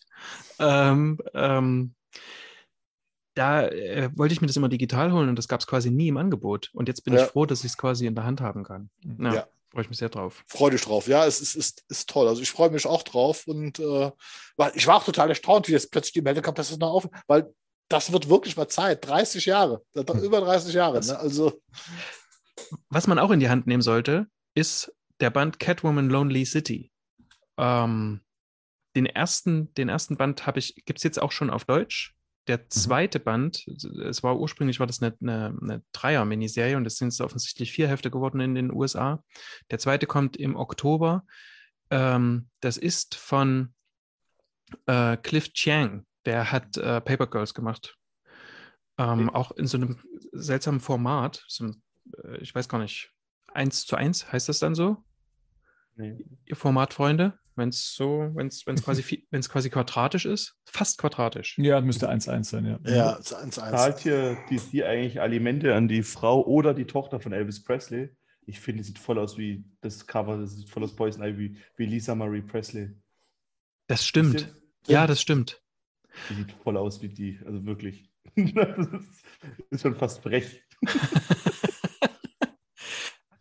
Äh, äh, schon aus dem Grunde äh, müsste man sich quasi mal holen. Ähm, der, also diese ist ganz großartig. Ich habe bisher nur das erste Heft gelesen und ähm, es ist eine Geschichte, es ist ein Unglück passiert vor zehn Jahren und deswegen ähm, gibt es keinen Batman mehr und von der Bat-Family erstmal keine Spur. Und äh, Catwoman ist für zehn Jahre ins Gefängnis gekommen. Und jetzt kommt sie wieder raus und kommt in Gotham, was quasi eine Art Polizeistadt ist. Und das ist einfach nur zu empfehlen. Manchmal erinnert es auch so von, vom, vom Setting her, so ist es so ähm, Dark Knight Returns mäßig. Und das ist einfach nur, ich kann das wirklich nur empfehlen. Das ist ein grandioser Comic. Ich hatte jetzt beim Cover, ich habe das kann das erste Mal, ich hatte jetzt beim Cover sogar Sin, Sin City Vibes, obwohl das jetzt grau und rosa Hm. ist, aber ich finde das sehr, sehr passend, so mit diesen äh. Und ja, jetzt wo du das sagst, weil ich hatte mich die ganze Zeit gewundert, weil Catwoman sieht ja das älter und fülliger aus, aber klar, macht ja Sinn, wenn sie jetzt also, Ivy. äh, Oder? Catwoman Cover. aber auch. Catwoman ja, aber auch. Ja, auf dem Cover ist Poison Ivy. Ja. Also wie gesagt, Ja, aus- thank you. Spielt denn der Joker eine Rolle? Sage ich nicht. Oh, sag mal hier. Ein, okay, ein Fettnäpfchen nach dem nächsten hier. Danke, Rico. Nee, das ist aber nicht schlimm. Ähm, Sage ich nicht, ich, weil ich es auch nicht weiß, Okay. tatsächlich. Überraschung. Und im nächsten Band, ob, obwohl der heißt Gotham City Villains, DC Celebration vom 25.10., da spielt der Joker auch keine Rolle, denn da geht es um Scarecrow. Poison Ivy, Ra's al Ghul, Mad Hatter, Killer Moth, Talia und es geht um den Pinguin und das ist das, wo der Flo immer ganz aufgeregt ähm, äh, Comic News dazu geschrieben hat, weil Danny DeVito schreibt die äh, oder hat die, die Pinguin-Geschichte geschrieben dazu. Aber ich sehe Genau. doch auf dem Cover den Red Hood. Ja. Ja, geht- Red Hood. Ja, dann ist es aber ein anderer Red Hood. Das weißt du nicht. Na, sie haben geschrieben den originalen Red Hood. Man weiß es nicht. Ja, aber das ist okay. Dann ist ja nicht der Joker. Ist nicht? Nee. Sicher? Hm? Hm? Okay. Oder habe ich jetzt gerade was vorweggenommen? Also das ist eine, ist eine Anthologie, äh, heißt es so? Ja. Ah, okay. Anthologieband ähm, über die ganzen verschiedenen Villains aus Gotham, ähm, aus Batman's Rogue Gallery und kommt im Oktober, Ende Oktober. Okay. Dann kommt noch die Robin. Robins, Ja. Das sieht Rob- aus wie was, was mir gefallen könnte. Nee, guckt es nicht an. Schlecht? Nee, ist nicht gut. Okay. Habe ich schon nach dem ersten. mit? Bitte? Macht der Joker mit? Keine Ahnung. Ich habe es nach dem Okay, ersten Heft weiter. weggelegt. Ja, genau. Es kommt eine Komplettausgabe von Flashpoint und die Oh, ist so das ist- umfangreich, dass es wirklich die Komplettausgabe ist. Ist das geil? Das wird Ja. man sich schon holen, ne? Ja, ich denke. ja. Ich habe das nämlich noch nie wirklich, ich habe das nur digital, ich habe das noch nie wirklich so als ganzes Ding gehabt. Genau, ich habe es digital auch und dann musste man das so hin und her und das, das war immer nicht so eindeutig, was man jetzt zuerst lesen muss. Das ja, würde ich auch empfehlen. Das klingt Mhm. gut. Sag du uns doch, ob Batman der Weiße Ritter, Batman of the Future, wie es bei uns heißt, gut ist oder eher nicht. Also, ne? White Knight Beyond. Ich war dumm. Ich dachte nämlich, dass es direkt nach dem ersten White Knight spielt. Ich habe das, ich hab das Curse of the White Knight habe ich einfach verpasst und dachte mir so, hm, ist aber ein arger Zeitsprung. so, und, und auch Sachen, die da passieren, haben mich nicht überrascht. Aber es ist cool. Also es ist halt eine Elseworld Batman Beyond Geschichte, die auf den White Knight Comics ähm, quasi drüber gestülpt wurde. Und das, die haben dann, die machen dann schon coole Sachen damit. Also es macht schon irgendwie Spaß. Es war schon irgendwie interessant auf jeden Fall. Also ich fand ja auch The White Knight, sind ja, finden ja viele richtig geil irgendwie so. Ich fand den auch cool, aber auch so ein bisschen arg so Fanservice-mäßig so. Ne? Ich meine, gerade der erste Comic ist dann auf einmal dann, wenn dann alle Batmobile fahren, dann sehen wir da aus allen Comics alle Batmobile, was schon cool für den Effekt so ist, muss ich sagen. Mhm. Also das, aber ähm, das war halt so, ja, es ist dann auch so ein bisschen, es ist, ja, als es bei Lego Batman gemacht wurde, haben alle mit den Augen gezuckt. so war man genervt. Aber ähm, ja, ich fand, das ist schon cool. Also das ist, das, es gibt auch alle Figuren, die man so erwartet. Es gibt die, die es ist halt eine Neuausrichtung. Es gibt hier die Beyond Villains, hier, denn wie heißt der nochmal, der, der grüne, äh, der grüne Totenkopf, der? Powers heißt der, ne? Powers? Hm. Powers heißt er, ja. Ihn gibt's, es gibt, es gibt aber auch ähm, wieder Figuren, die man noch nicht in Beyond gesehen hat, wie ähm, Jason Todd macht mit, spielt eine Rolle mit, äh, Dick Grayson spielt mit. Und wenn man White Knight mag und auch mit Batman Beyond was anfangen kann, ist es, glaube ich, äh, No-Brainer. Ja, also ich bin da tatsächlich voll drin. Also das ist voll meine Welt. Ich, mich hat tatsächlich äh, der erste White Knight ähm, abgeholt, Mhm. äh, Voll. wie, man, wie man so schön sagt, und äh, fühle mich da recht wohl und habe allerdings noch nicht die Nachfolgebänder gelesen. Aber ich finde es cool, dass sich diese Welt immer weiter spinnt, weil ähm, in der fühle ich mich Mhm. doch äh, sehr wohl. Ah, Das gute Beispiel von Elseworld, würde ich sagen, ist White Knight, oder? Ja, ja, absolut. Und tolle Actionfiguren dazu gibt es. stimmt, ja, das stimmt. Und wohl wirst du dich bestimmt auch bei Batman 89 fühlen oder gefühlt haben. Ich habe noch nicht mehr als die erste Ausgabe Mhm. bislang gelesen. Das äh, US-Original. Ah, cool. Aber das heißt, also jetzt realisiere ich es ja erst. Also Mhm. Panini hat es jetzt endlich angekündigt. Ja, und da Okay. werden alle sechs Ausgaben drin sein, denke ich. Es kommt auch erst im Dezember diesen Jahres. Ah. Aber halt auch zu keinem praktischen Zeitpunkt, ne? Also wie man jetzt sich hätte denken können, vielleicht bringen sie das zum Flash-Film. ähm, Wie doch nicht so nicht. lustig. Mhm. hm. Mhm. Too soon? Aber ja, nee, oder zu, zum Returns, äh, zum, zum Returns-Jubiläum kommt auch Ja. nicht. Stimmt. Auch nicht. Hm. Lirum Larum, äh, Ist das denn empfehlenswert? ja, denn es wird besser ab Heft 1. Nach Heft 1. Aber ich fand das nicht so schlecht, das erste. Also ich, Das wird Fand be- schon also, okay. ich, also ich fand es zeichnerisch, fand ich schon, wo ich so dachte, na, weiß ich nicht, ob, also, Mhm. Genau, das Na? ist nämlich das. Ich fand die Zeichnungen nämlich ehrlich gesagt alle immer so eher so. und die werden besser, Ja. von Band zu Band Ja. werden die besser. Ich habe ja parallel auch noch dieses Superman 78 gelesen, das habe ich dann irgendwann weggelassen, weil das zwar die Zeichnungen immer schön waren und irgendwie das so dieses Superman 78 Flair hatte, aber die Story war einfach nicht mein Ding. Also das war so, ach nee, komm, hör auf, ne? Und hier schreibt ja, ähm, da will ich immer sagen, John Hamm, das ist ja aber Sam Hamm, Sehr genau. Hm. Sam Hamm schreibt ja quasi das, und es wirkt auch filmisch. Und ähm, da kommt dann noch die Figur mit dazu und dann nimmt er das aus dem 89-Universum. Und es ist schon schön gemacht und es ist keine dumme Story und es ist nicht blö super blöde. Ähm, und es ist, äh, ich bin ja jetzt gar nicht so nostalgisch da drin verhaftet und ich mag das trotzdem. Ich habe das jetzt, habe jetzt, mir fehlt jetzt nur noch das letzte Heft, das ist noch nicht rausgekommen. Und ich muss sagen, ja, das, ich glaube auch, dass dir das gefallen wird oder den 89-Fans. Ist das dann abgeschlossen, wenn das dann kommt nach dem 6. Ist das dann komplett abgeschlossen oder Ja, geht das weiter? vorerst ja. Also es Ja, ist okay, als diese also- Miniserie, ich weiß nicht, ob es sich dann noch, ne, wenn es sich gut verkauft, ob es dann noch weitergeht, aber bisher weiß man das nicht. Jetzt eine Frage habe ich noch. Kommt der Joker vor? Der ist ja tot. Der müsste ja Richtig. tot sein, oder? Richtig, ja. Ähm, ist, das spielt jetzt 89. Das heißt, dann ist Batman Returns ist da noch nicht Kanon, oder? Doch. Nee, Spielt- es spielt ja nicht 89, sondern es ist der Batman 89. Mhm. Also es spielt nach Returns. Genau.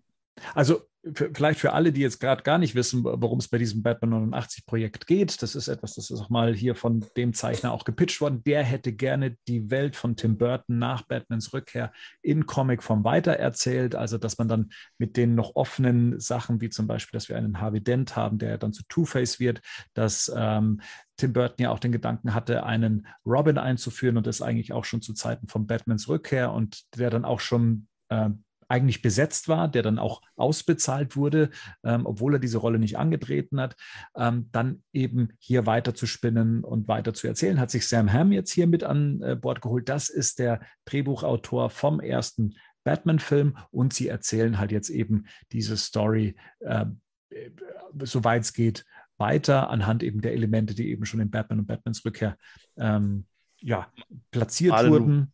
Und äh, Fans aus dem Universum werden immer und überall praktisch an die Burton-Filme erinnert, sei es Designelemente, sei es äh, kleine ähm, ja, Hinweise hier und da. Also das ist so das Prinzip. Ähm, eigentlich sollten sich die Nostalgie-Fans 89 da eigentlich ganz wohlfühlen. Und ja, Batman 89, das ist halt inzwischen so ein Begriff für diese Tim Burton Batman-Ära. Wo wir gerade bei Filmen sind, ähm, der nächste Comic, der am 6.12. kommt, Batman Killing Time, das ist ein toller Titel. Der ist von Tom King gesch äh, geschrieben, von David Marquez gezeichnet und von Alejandro Sanchez koloriert. Ähm, das ist alles wichtig, dass man die nennt, weil das ist großartig. Das ist eine Art Heist-Movie auf Comicseiten. Das macht großen Spaß. Ich habe bis jetzt nur zwei Ausgaben Mhm. gelesen. Von den sechs, die bisher rauskommen, sind auch noch nicht alle erschienen. Ähm, da ganz kurz, da schließen sich einige von den Villains zusammen und überfallen oder versuchen eine Bank zu überfallen und in einen ganz bestimmten Tresor zu kommen, um dann etwas zu haben, was zufällig einem Bruce Wayne gehört. Und das ist cool geschrieben, es ist toll gezeichnet. Äh, Action-Titel, nichts übermäßig intellektualisiertes oder so. Tom King schreibt zwar wieder ganz viel und auch ähm, ganz viele äh, Monologe damit drin und so, aber es ist, mir gefällt es sehr gut. Eine ordentliche Heistgeschichte, endlich. Also so würde ich mir tatsächlich, wenn ich jetzt sagen würde, äh, The, ähm, The Batman hätte es nicht gegeben, Ich habe mir früher immer so vorgestellt, Mhm. ich hätte gern doch mal wieder einen Film, wo nicht die Origin oder wo die Leute nicht etabliert werden müssen, wo man die Figuren, ne, wo man es einfach so, das wäre die Vorlage. Das, hätte, das würde ich genau so gerne mal auf der Leinwand sehen. Mhm. Spielt der Joker eine Rolle? Äh, bis jetzt noch nicht. Hm. Genau. Und auch in diesem folgenden Band spielt der Joker keine Rolle. Oh. Und das ist ähm, Batman the Night. Denn da ist Bruce Wayne noch jung. Und wir Aha. sehen, das ist von Chip Zdarsky geschrieben, der bald, wie gesagt, die reguläre Serie ähm, übernehmen wird. Und ähm, es ist eben noch nicht der Dark Knight, ne? sondern wir sehen quasi Bruce Wayne auf seinem Weg zu Batman, also wie er zu, auf seine Mentoren trifft. Und ich kann mich erinnern, dass es so einzelne Story-Arcs gab. Ich kann mich eigentlich nur da- daran erinnern, dass Robin, also Tim Drake, mal auf ähm, Ducat getroffen ist und auf Lady Shiva und so. Aber könnt ihr euch an einen Story-Arc erinnern, wo man quasi richtig, wo es nur darum ging, Batman Begins-mäßig quasi, dass man sieht, mit wem der sich als Nicht-Batman getroffen hat? Nee. Also einzelne Panel mal daneben, ne? aber Nee, das wurde immer so als Novum, als Novum ja auch immer hervorgehoben bei Batman Begins, ne, dass Mhm. das ja in den Comics kaum eine Rolle spielt. hm. Aber ja, ich hätte, hätte auch gesagt, so in der, in der Animated Series, ja, hätte man hier und da mal ein paar Folgen dazu gesehen. Mhm. Und hier wird es erzählt. Ja. Und ähm, ich habe bis jetzt die ersten drei Ausgaben gelesen, weil die erste ist so eine Art Intro-Ausgabe. Da sieht man den jungen Bruce Wayne noch, wie er noch im Wayne Manor ist. Und in der zweiten und dritten Ausgabe ist er in, der, ist er in Paris. Liebe ich. Äh, Da wirst du auch richtig reingezogen. Da, der, der, der stolpert dann und man so als Leser mit, so in so einen Kriminalfall mit rein. Ähm, mit so einer Mentorenfigur, die eigentlich gar keine richtige ist. Mehr muss ich dazu nicht sagen. Also, ne, würde jetzt auch nie, kennt, es sind auch Figuren Okay. dabei, die man nicht kennt. Und wie das gezeichnet ist, ähm, Carmine die, äh, Gian Domenico zeichnet das.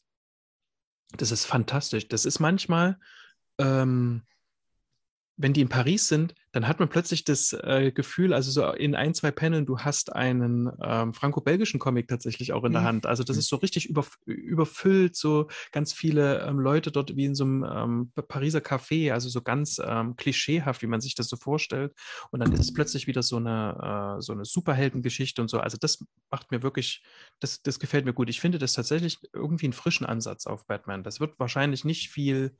Ach so, und was ich dann noch super finde, ist, du siehst schon, was, was der für Anlagen hat und welche Richtungen und in welche Richtungen er gehen könnte. Und dass er bestimmte Sachen eben, die, die man nicht mehr ändern kann und er ja aber damit verschiedene Wege einschlagen könnte. Und das finde ich ganz toll, dass man dann auch sieht, okay, ah, da hat er das her, ah, das hat er von dem Mentor und so. Und das ist überhaupt nicht blöde gemacht, also dass es irgendwie so plump ist oder so. Finde ich wirklich gut. Ist das der Grund, warum es The Night heißt? Also ohne Dark Knight, ohne White Knight? Ist das, weil er noch so Hm. auf der Schwelle zwischen, ne, könnte alles werden, Night äh, ist? Oder warum heißt The Night? Ist das schon irgendwie äh, ersichtlich? Äh, nee, ich denke aus dem Grund, weil er eben noch nicht der Dark Knight ist. Aber ja, jetzt, wo du es so sagst, genau. Äh, Das würde sogar noch mehr passen. Ne? Also es gibt, er könnte in verschiedene Richtungen abdriften. Er hat schon vor, diese Figur zu werden, Batman, ne? also der Verteidiger quasi. Aber das kommt noch gar nicht immer so. Am Anfang hat er auch so, will er sich nicht mit Verbrechern überhaupt einlassen, aber es ist ja nun mal notwendig, ne? um äh, in, de, in deren Kopf zu kommen und so. Und ja, das ist tatsächlich auch eine gute Lesart. Ähm, ist eine zehnteilige Maxi-Serie und kommt bei uns jetzt hier der erste Band am 6.12. raus. Mhm, cool. Wirklich cool, genau. So, und als Rauswerfer hätte man noch die Batman Graphic Novel Collection. Da erscheint jetzt aber nicht am 13.12.2022 Band 92 bis 100, oder? Nee, die sollen bis dahin erscheinen, aber Ah. das ist ja offensichtlich gerade auch ähm, nicht sicher. Also ich habe jetzt auch Du das, ich, mit? ich habe es jetzt auch doch, aber ich habe es jetzt des Öfteren auch gelesen, Leute, die das bestellt haben, die kriegen dann halt, ähm, da, da fehlt dann halt zwischendrin mal eine Ausgabe. Manche kommen dann nachgeliefert oder so. Also es ist Nicht öfter, sondern ist inzwischen sehr gehäuft vorgekommen. Du Mhm. liest es also andauernd, dass irgendwelche Leute bestellen, die Ausgaben nicht kommen oder wie gesagt, wie äh, ich glaube, der Rekord ist irgendeiner, der hat immer nur eine über die andere Ausgabe bekommen, so hintereinander. Also da fehlen so drei, vier Bände zwischendrin. Das ist ganz Eagle, merkwürdig. Eaglemoss ist auch irgendwie scheiße. Es ist irgendwie, ist irgendwie cool, wenn man es dann hat, Mhm. aber irgendwie ist es auch scheiße. Doch der Typ, der mir seine Eagle Moss Bände geschenkt hat. Geschenkt hat, siehst du? Ich habe sie dir geschenkt. So scheiße. Hier schenkt ihr Scheiße. Nein, nein, das meine ich gar nicht. Aber es ist halt so, also die, die, die Comics an sich sind ja okay, wobei die am Anfang auch, auch nicht geil gedruckt sind, so, ne? Aber so dieses ganze System dahinter, du kommst da irgendwie nicht raus, ohne mit, wenn du erstmal abonniert hast. Und, ohne die Mafia. Ja, ist wirklich so. Da muss erstmal irgendwie ja, deine, deine, deinen Schlägertrupp hinschicken, dass sie sich mhm. da rauslassen. Oder hier Don Corleone muss ihm ein Angebot machen, dass sie nicht ablehnen können. Aber oh, oh, ein Spoiler will ich noch machen, weil mir das gerade einfällt, weil wir ähm, The Long Halloween gemacht haben. Das fällt mir jetzt gerade wegen Don Corleone ein. Ähm, der Commissioner in dieser Flashpoint Beyond Welt ist ähm, Commissioner Gigante. Ach du Schande. Hallo? Ja, keine, super. Keine Reaktion. nee. Das ist die Tochter von Carmine Falcone. Ach so. Deswegen sage ich doch, ach du Scheiße. Mann, Mann, Mann. Darf ich noch eine Sache empfehlen, die jetzt beendet wurde, die nicht Batman betrifft, mhm. als Comic? Mhm. Der, die Turtles ähm, Last Ronin ist jetzt vorbei. Und es ist sehr gut. Das kann ich jedem empfehlen, der ein bisschen was. Wir haben auch schon einen Turtles-Podcast gemacht. Das war generell, fand ich sehr geil. Aber es ist jetzt vor allem wie es auch, auch mit Sachen spielt, mit, mit ich meine, wenn es Rückblicke gibt, sehen die dann immer aus, wie als die Rückblicke stattgefunden hätten in den Comics. Das heißt, es gibt teilweise Rückblicke auch ganz am Anfang der Turtles, die aussehen wie die allerersten Comics und sowas der Turtles. Das ist sehr geil gemacht. Ist von den Originalschöpfern der, der Turtles und wie sich das Ende der Turtles quasi vorstellen oder die, wie die Geschichte fertig sein soll. Sehr empfehlenswert. Also praktisch Holt euch.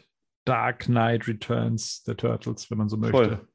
Voll. Oder Old, Old Man Turtles, wenn man so möchte. Ja, eher, ja, so eine Mischung, ja, genau, eher so Old Man Logan-mäßig, bloß mit Turtles. Aber es ist schon echt, es ist schon, hatte ich auch ein bisschen Pipi im Auge zum Schluss.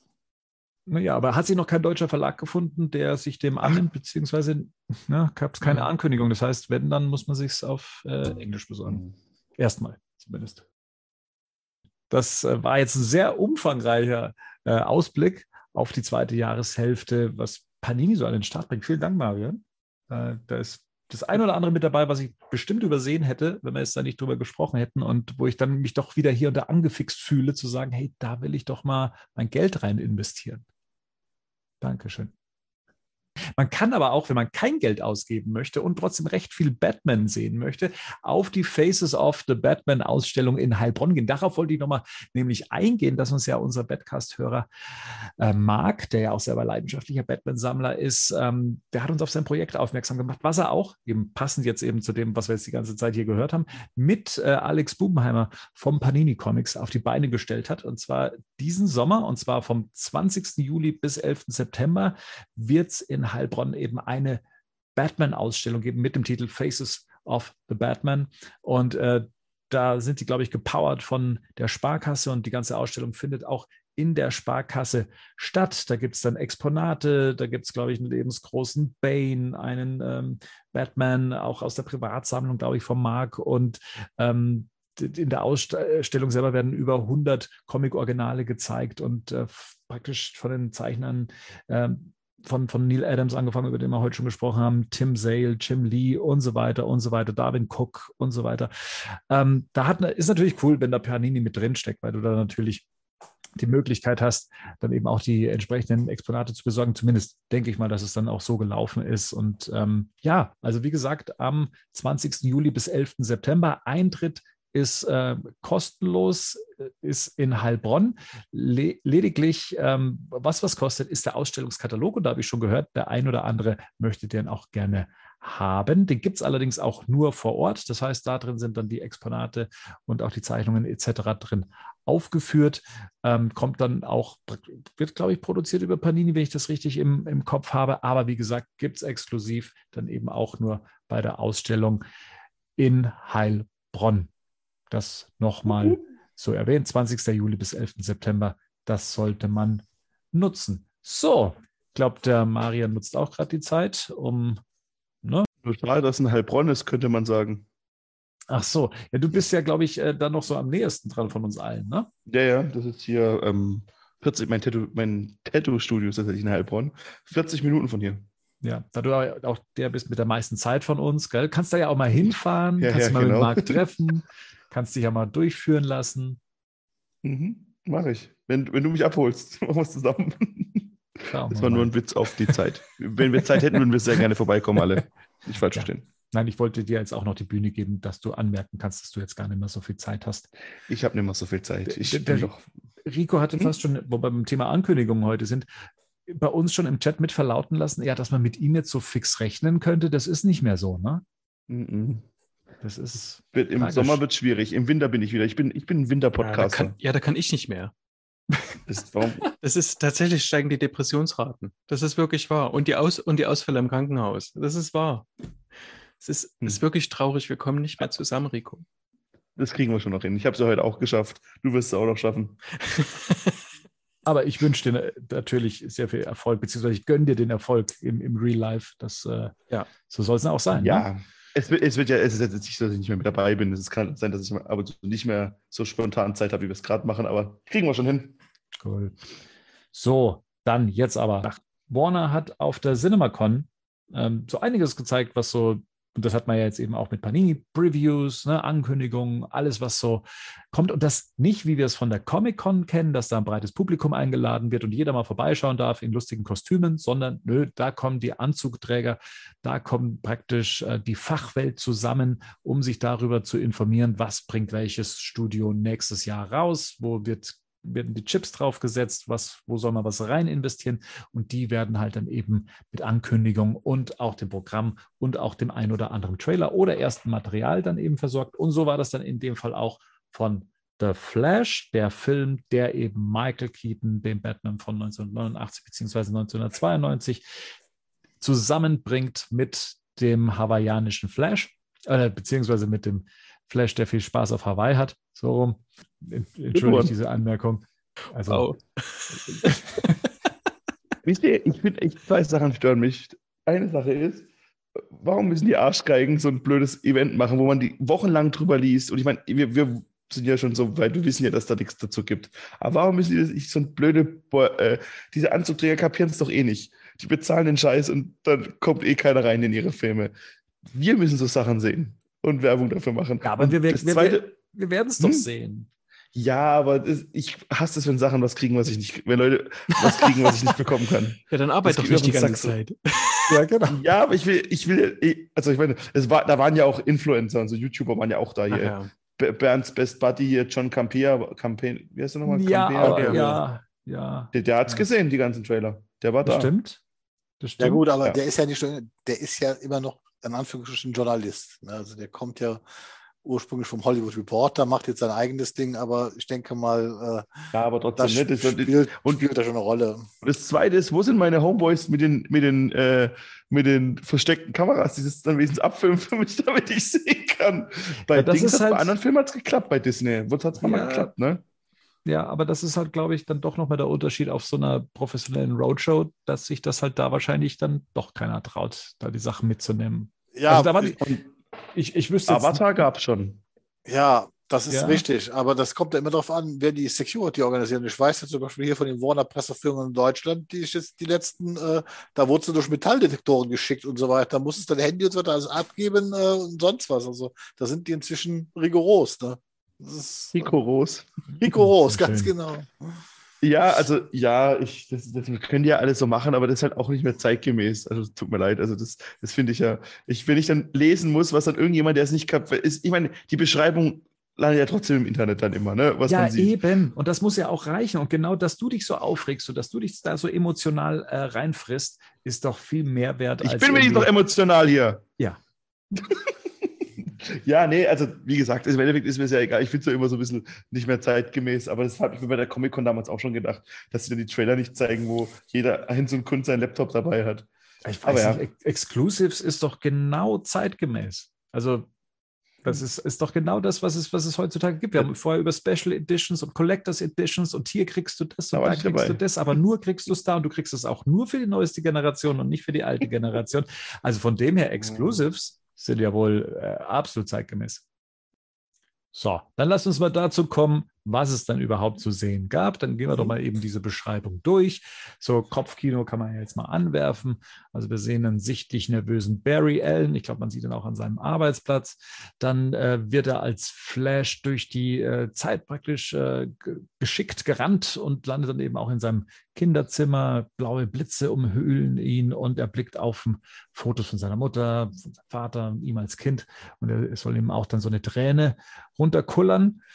Ähm, wahrscheinlich, weil er eben den Verlust seiner Mutter, wie wir ja aus den Comics auch wissen und aus den verschiedenen bisherigen äh, Verfilmungen, ähm, dass er die dann eben auch verlieren wird und dass sein Antrieb ist, eben zurück in die Zeit zu reisen, um das eben zu verhindern. Und dann folgt ein Satz, der äh, heißt, äh, Zeit folgt einem Muster. Dies hilft bestimmten Ereignissen mit bestimmten Menschen zu verbinden, die sich wie Magneten voneinander angezogen fühlen.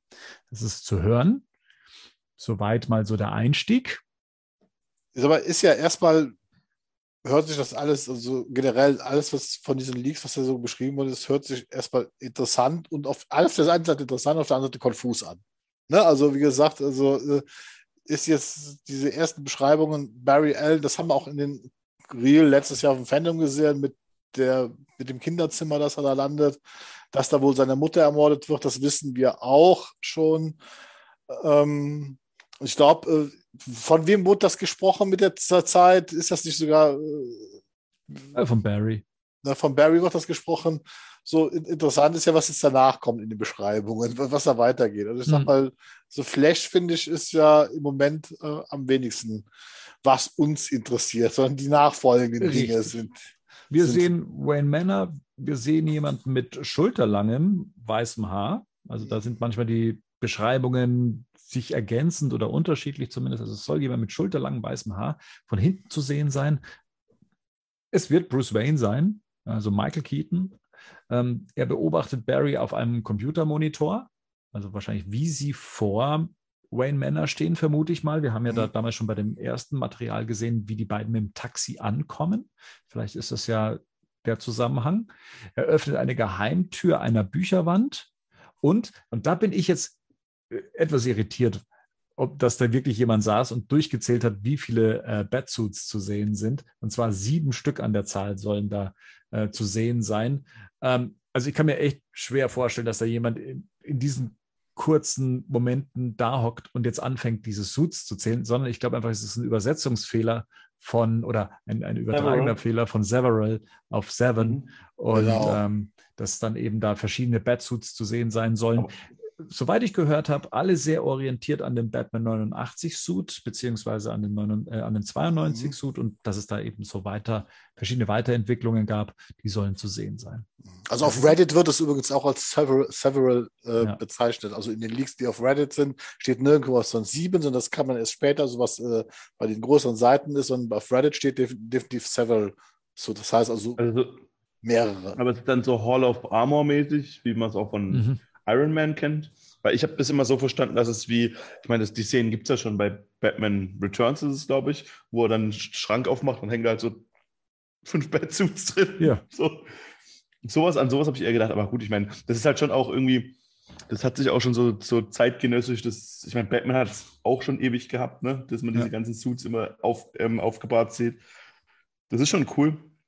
Mhm. Ich bin echt gespannt, wie, wie Michael Keaton mit schulterlangem weißem Haar wirkt. Also, ne, also gerade eben, weil es eine Perücke sein wird. Er trägt ja eh schon eine Perücke, um das fehlende Haupthaar zu ersetzen. Das ist aber auch nur eine Mutmaßung, weil also auf Reddit sind mehrere Leaks, die sagen, das kann man überhaupt nicht sagen, ob das Michael Keaton ist, sondern man sieht einfach nur und das ist, das wird auf Reddit sagen, also die Leute, die es schreiben, man sieht halt einen Typ mit schulterlangem weißen Haar sitzen. Es wird doch nicht mal, also es wird doch nicht mal klar, ob das wirklich Wayne Manor ist, was wir, was wir da sehen, sondern das kann auch irgendwas sein. Das ist also, da wird halt einfach viel rein interpretiert mit dieser Monitor-Szene, die zu sehen ist. Weil mhm. das wohl eine andere, ein anderer Take ist, wo die Person mit dem schulterlangen Haaren mhm. gar nicht zu sehen ist. Also deswegen wird da, glaube ich, wieder viel rein interpretiert. Warten wir erstmal ab, weil auf den Z-Bildern, die wir von Michael Keaton gesehen haben, vom Dreh, hat er ja definitiv kurze Haare gehabt. Ja, also mit einer Wobei wir da wissen, die Z-Bilder ja. spielen ja eher am Ende des Films.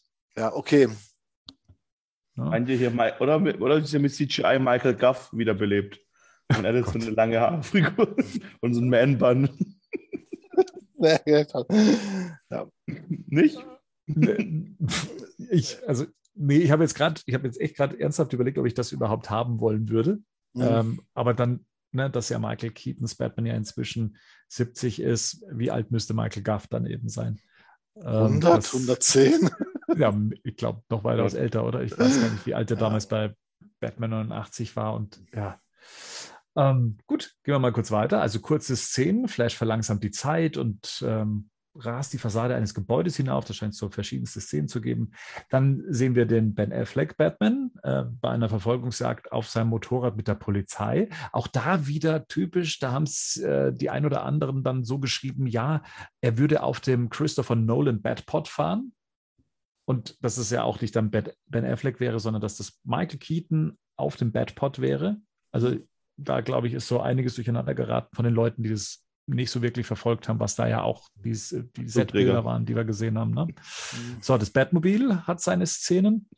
So, dann Michael Shannon, äh, den wir ja aus Man of Steel als General Sword kennen, ist äh, kurz zu sehen, ähm, sowie kurz das Gesicht von Supergirl, die haben wir ja auch schon auf den Setbildern gesehen, wie die im Kostüm wirkt. Ähm, und jemand will auch äh, kurz einen jungen Superman gesehen haben, das wurde aber nicht weiter bestätigt. Das ist ja. äh, auch, oder auf Reddit wurde es auch von mehreren Leuten, wie heißt es schon, debunked, also dass es Quatsch ist. Mhm. Da war, da war, da ist irgendwas zu sehen und das wird da rein interpretiert, weil da hat wohl irgendjemand äh, in der kurzen Szene was Rotes flattern sehen und daraus wurde ein junger Superman. Also wie gesagt, das ist. Okay. Äh, ich erinnere nur an ähm, unsere Analyse zu Batman wie, nee, zu nee, Justice, League oder was? Ja. Als wir gedacht haben, dass der Hologramm oder auch andere das gesagt haben, Supergirl sein könnte, ja. das Hologramm, dass man das sieht und so, ne? Also. Ich habe hab das nie gesagt. Niemals. Ja. Aber nee, aber, aber, aber wie gesagt. Aber das, das Gespräch gab es damals ja, halt so. Ne? Ich mein, deswegen muss man da auch schon immer vorsichtig sein. Ich habe sogar teilweise gelesen, weil du hier mit Bad Pot gesagt hast, dass mhm. Leute sogar sagen, dass dann das Christian Bale im Film ist. Das ja. ist Christian Bale. Das habe ich auch gelesen. Also deswegen. Das ja. war auf Reddit, also es gibt auf Reddit zwei, drei User, so, wo man sagen kann, okay, die scheinen das Ding wirklich gesehen. Die, viele von diesen Sachen, die Banken. bei vielen, glaube ich, ist dann so Wunschvorstellung. Diese Verwechslung, also ich wüsste jetzt nicht, wieso man das, dieses Bettmotorrad mit dem Bettpot verwechseln kann, weil das sieht ja nun wirklich anders aus. Ne, und so weiter. Ich glaube, da viel, spielt viel Wunschdenken dann mit einer Rolle, dass man vermeintlich in so kurzen und es müssen nur ganz kurze Szenen, also Sekundensplitter gewesen sein, wo man das gesehen hat, dass die dann da Sachen reininterpretieren, die gar nicht sind. Und ich glaube auch, dass das teilweise Leute schreiben, die nicht so in dem Thema drin sind, wie mhm. wir es jetzt sind, die dann nicht, ja. äh, die, die, die, das Grunddesign vom Badpod vielleicht gar nicht mehr vor Augen haben und sich denken, hey, Motorrad kenne ich mhm. doch von den, äh, von den alten Filmen, ja. muss doch das wohl sein. Gut, dann gehen wir weiter. Michael Keaton ist im Batsuit zu sehen aber ohne Maske und dann eben mit den entsprechend kürzeren Haaren und sagt zu Barry, also dem alternativen Barry und Supergirl, ja, und jetzt wird schwierig, uh, you wanna get nuts, let's get nuts. Eine Zeile, die er in Tim Burtons Batman gesprochen hat, als er dem Joker gegenüberstand und ihn provozieren wollte. Ähm, und dann eben Bruce Wayne im Apartment von Vicky Vale erschossen wurde durch den Joker. Ähm, ja, ging ja dann eben auch durch die Presse. Ich habe den Artikel ja auch eben mit diesem Satz dann versehen, weil es ja eben ein direktes Zitat ist aus dem Film. Und da muss ich ganz ehrlich sagen, das finde ich schon ein bisschen schwierig, dass, ähm, weil das so ein bisschen das befeuert, was ich eigentlich gar nicht möchte. Und zwar, dass das dann wie soll man sagen, sich aus dem Film heraushebt. Das war damals eine ganz normale Zeile, die ist über die Zeit, ist das, ähm, ich möchte jetzt nicht sagen ein Internet-Meme geworden, aber eben ein, ähm, ein, ein, Quote aus dem Film, was dann immer mal wieder äh, rausgezogen wurde. Und jetzt sagt er das zu Ihnen und also wir wissen noch nicht, wie er es sagt und wie es rübergebracht wird, aber es ist halt absichtlich ein Zitat aus einem Film, der eben 30 Jahre vorher gespielt hat. Und das ist so ähnlich, wie ich schon mal gesagt habe, ich finde es schade, wenn Sachen so in Fortsetzungen oder in anderen Filmen oder in Neuauflagen oder in Reboots nochmal besonders hervorgehoben werden, die damals überhaupt keine Rolle gespielt haben. So wie, ich habe es gesagt, bei, bei dem aktuellen Ghostbusters, in dem auf einmal ein PKE-Mieter so ähm, terrorisiert wird oder das Pack terrorisiert wird, was vorher überhaupt nie terrorisiert wurde, weil es einfach nur Bestandteil der Szenerie war und der Ausstattung. Und auf einmal wird da was drumherum gesponnen und hier wird dann einfach ein, eine Dialogzeile dann nochmal so fürs Publikum reingesetzt. Und das mag ich immer nicht ganz. Aber auch da wieder auf Reddit gibt es mehrere Beschreibungen. Die einen beschreiben, dass er sagt es zu Barry Allen. Es gibt mhm. genauso viele User, die sagen, das stimmt nicht, sondern es sind zwei verschiedene Szenen. Wir sehen die drei da stehen und wir sehen dann einen Schnitt und dann sehen wir Michael Keaton. Und eine der Vermutungen war, dass es gar nicht zu denen sagt, sondern dass es etwas ist, was er zu sich selber sagt, weil er dieses ganze Ausmaß mit Zeitreisen da so langsam erst begreift. Und dann wäre dieses Zitat sogar zwar aus dem ersten Film wiederholt, aber wird wahrscheinlich sogar passen, dass er es sagt hier, weil es ist ja was komplett Verrücktes, was jetzt gerade in, in seinem Leben da seinem Leben da passiert. Und das ist, was ich bei diesen Trailerbeschreibungen halt so schwierig finde, da wir das nicht gesehen haben. Vieles von diesen Sachen, da werden Sachen reininterpretiert, die vielleicht halt falsch interpretiert werden, weil das sind auf Reddit sagen mehrere Leute, die das gesagt haben, nee, das ist nicht eine dieselbe Szene, sondern das sind zwei Szenen, die nur hintereinander gespielt worden sind, weil es war ja kein Trailer-Reel, es war ja kein Trailer im klassischen Sinn, sondern einfach hintereinander geschnittene Szenen mit sehr vielen unfertigen Effekten, was auch alle bestätigen, dass es nicht wirklich gut aussah, was das, das dazu sehen. Da muss nur ganz wenig fertig gewesen sein. Und deswegen würde ich da sogar mal abwarten, ob dieser Kontext wirklich so stimmt, wie diese, dieser Satz angeblich dann, dann kommen sollte und, und, und so weiter. Aber einer meinte dann, das könnte genauso gut sein, dass Bruce Wayne da erst dieses Ausmaß erkennt, wo er da reingeraten ist und dann sich quasi selbst zitiert aus seiner Vergangenheit, aber gar nicht mit den dreien spricht. Ja, okay. Also, ja, es hat ja trotzdem wahrscheinlich einen Grund, warum es genau dieser Satz ist und dass man den eingebaut hat. Den kennt man halt. Ne? Das ja. ist natürlich für die Batman 89-Fans immer noch ein Aufhänger. Ich hoffe aber auch, dass, du, dass du, genauso wie du das schon sagst, dass das also dann eher die Ausnahme ist, dass da nicht jetzt auf Teufel komm raus versucht wird, irgendwie eine Lore reinzubringen, äh, um uns in Anführungsalte Hasen da mit auf Teufel komm raus ins Boot zu holen. Da würde ich schon auch wieder zu viel kriegen. Ich habe zumindest gehört, von jemandem, der, ich sag mal, vertraut ist äh, mit, mit dem Ganzen. Kam jetzt da nicht in dem Footage vor, aber es wird auch die Zeile ähm, I'm Batman oder Ich bin Batman fallen, die ja auch durch Michael mhm. Keaton in der, in der Eröffnungssequenz ja berühmt wurde, die will man hören. Und was ich gehört habe, ist, dass äh, praktisch der 89er Batman geredconnt wird. Also das heißt, er hat nicht getötet. Deswegen ähm, könnten dann eben auch Gegner, die inzwischen tot sind, eigentlich auch wieder da sein. Sei es der Jack Nicholson Joker und so weiter und so weiter. Ach, ach nee. Das wäre dann interessanterweise, das ist ja mit diesen ganzen, es gibt ja leider, leider Gottes sehr viele Leaks und viele, zum Beispiel dieser Michael Channel Leak, wollte ich nicht glauben, ist aber jetzt bestätigt worden, durch diese, dass da wirklich General Auf den gehen wir jetzt aber nicht ein? Nein, nein, nein.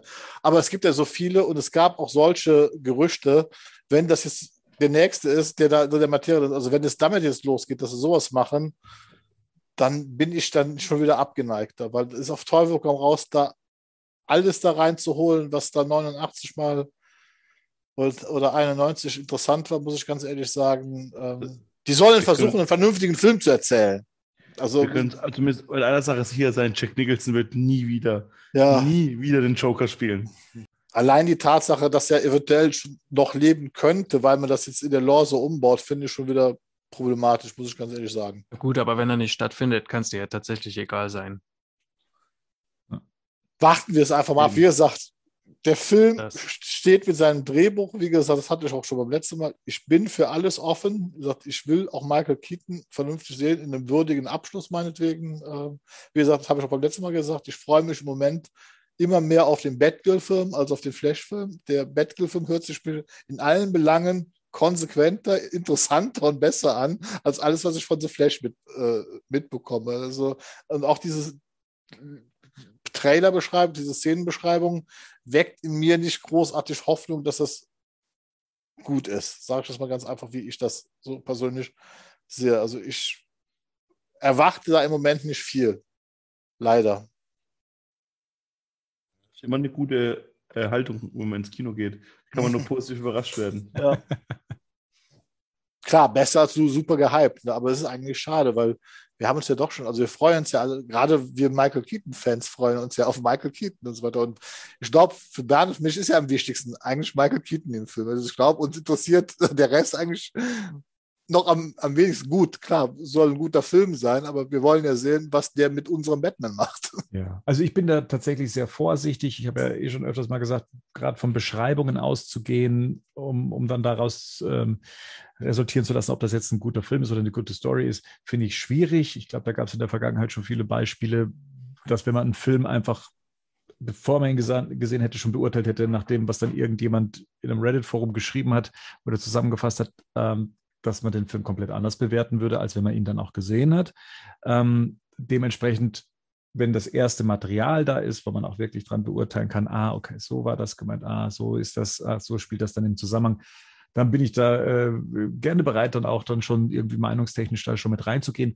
Hier tue ich mich einfach wahnsinnig schwer, ähm, das eben anhand von eben Beschreibungen zu etwas, was eh noch eh zu, zusammengeschnitten ist.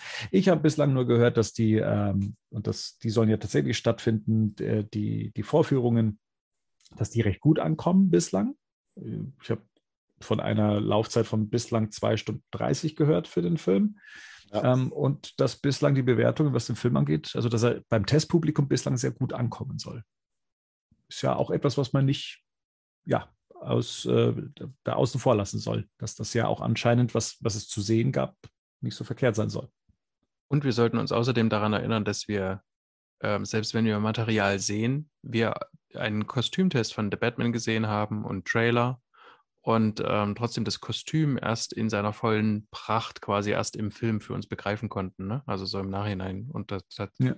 wir uns ja schon mal drüber unterhalten. Hm. Ist ja auch ein guter Übergang zu The Batman. Wir wollten heute ja auch darüber sprechen, dass äh, The Batman 2, nenne ich es jetzt mal ganz plump, angekündigt wurde, auch eben auf der CinemaCon.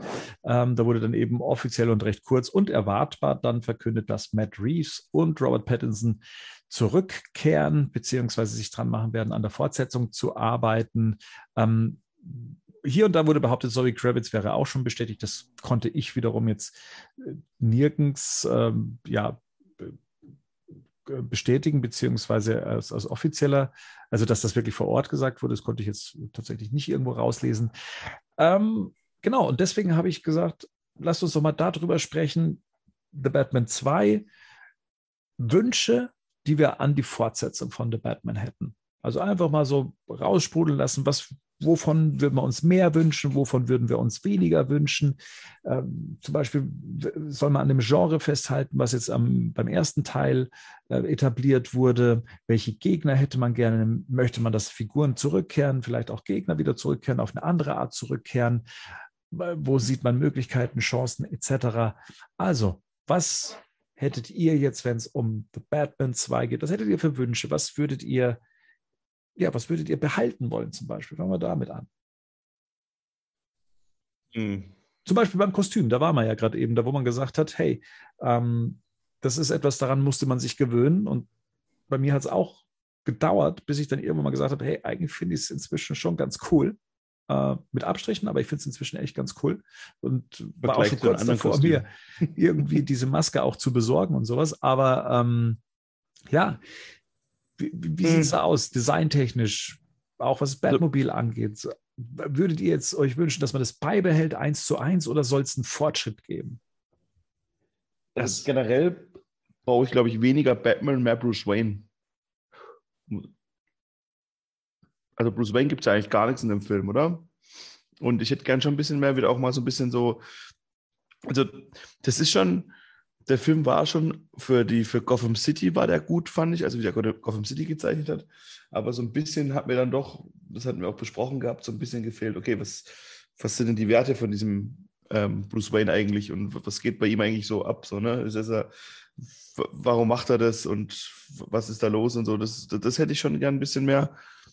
Und ich brauche, ich hoffe, dass es weniger so ein durchkonzipiertes Ding wird wie The Batman wisst ihr, wo halt irgendwie jedes Zahnrad ineinander greifen muss, damit dann zum Schluss irgendwie so ein Plot-Twist hinkommt. Das bräuchte, das könnte für mich eine viel einfacher gestricktere Geschichte werden. Weil ich fand die dann schon, also ich finde schon, dass die Geschichte sich dann im Endeffekt auch arg angreifbar gemacht hat. So, wie, weil viele Sachen dann auch, also ich war ja noch eher einer, der das gut fand alles, aber auch trotzdem verstehe ich schon, warum Leute viele Sachen nicht kapiert haben oder auch unsere Diskussionen, wie die entstanden sind, auch gerade die wir dann ähm, direkt nach dem Film hatten. Das ist halt schon so, das ist halt dieses große, dass, dass, dass ein großes Konzept der Sto Story drüber steht. Und ja, was mich tatsächlich weniger stört, ich habe jetzt nochmal geguckt vor ein paar Tagen, dass Bruce Wayne so eine Übernatur ist, also Batman so eine Übernatur ist, dass der irgendwie, auch wenn das ein bisschen dumm aussieht, wie er da gegen die Brücke knallt, aber er ist halt einfach trotzdem, oder wie er gegen, wie er Schüsse abbekommt. Das hat mich dann tatsächlich weniger gestört. Eher dieses drei Stunden aufbauende Konzept auf so ein, auf so ein Ding dann hinten dran und so. Ja. Das wäre mein Wunsch. Mhm. Also, ich hätte nicht noch gerne noch mal einen Film in diesem Stil. Ähm, weil der würde ja komplett eigentlich das Ende äh, vom ersten Film so negieren. Also es ist ja jetzt Aufbruch. Ja, ja. Das will ich auch im Genre sehen. Also du kannst jetzt quasi nicht nochmal so eine Geschichte erzählen. Du kannst jetzt nicht nochmal Crime Noir ähm, Detective Story machen. Das geht nicht. Mhm. Ich würde es ihm nicht wegnehmen. Ähm, und, ich, und ich hätte tatsächlich gern ähm, auch so vom Design her, dass sich Sachen entwickeln. Weil auch mhm. das wäre sonst innerhalb dieses Universums nicht logisch weil er hat sich dahin entwickelt mit den Sachen, die er anhat, mit den Sachen, die er fährt und so weiter. Wir sehen noch, wie er noch am Auto baut und so. Und das ist dann fertig, weil es ist jetzt gut, es reicht jetzt oder was. Da, so wirkt diese, der ist ja getrieben trotzdem, ne? Also der wird es ja nicht komplett ablehnen, äh, ablegen. So, also das hätte ich schon irgendwie gern, dass es eine Entwicklung gibt und gar nicht, weil ich jetzt will, dass das anders aussieht oder so, sondern weil es für mich zu der Figur passt, wie sie mir dort vorgestellt worden ist. Mhm. Und mhm. auch zu der Welt. Ne? Das ist also alles, auch Gotham City so, ne? Tatsächlich eine, eine pulsierende, lebende, atmende Wesenheit ja quasi ist schon, ne? Mehr als so eine Stadt. Bitte? Jetzt ja, auch ein bisschen feuchter. Genau, sehr regnerisch, genau. Ja, nicht nur ähm, regnerisch auch. ich hätte ähm, auch gern mehr Bruce Wayne. Das liegt auch daran, dass ich einfach denke, dass der kommt. Ne? Ganz, also dass das der nächste logische Schritt ist, tatsächlich diese Persona ein, einfach aufzubauen. Das finde ich sehr spannend, tatsächlich ähm, das vielleicht jetzt mitzuverfolgen, weil wir haben schon ganz oft so Origins von Batman gesehen, aber wenig Origins von ähm, ich, ich erstelle jetzt Bruce Wayne. Und da würde ja auch Alfred mehr mit reinpassen, vielleicht auch wenn Andy Serkis endlich mal ein bisschen mehr ähm, Zeit hat, zu einem Dreh zu kommen. Und äh, was ich auch sehr gern hätte, wäre ein äh, Brand im Arkham Tower. einfach mal so. Äh, netter Wunsch, okay. Und dass da einfach ein, zwei Insassen, es tut mir leid, dass die es einfach nicht überleben.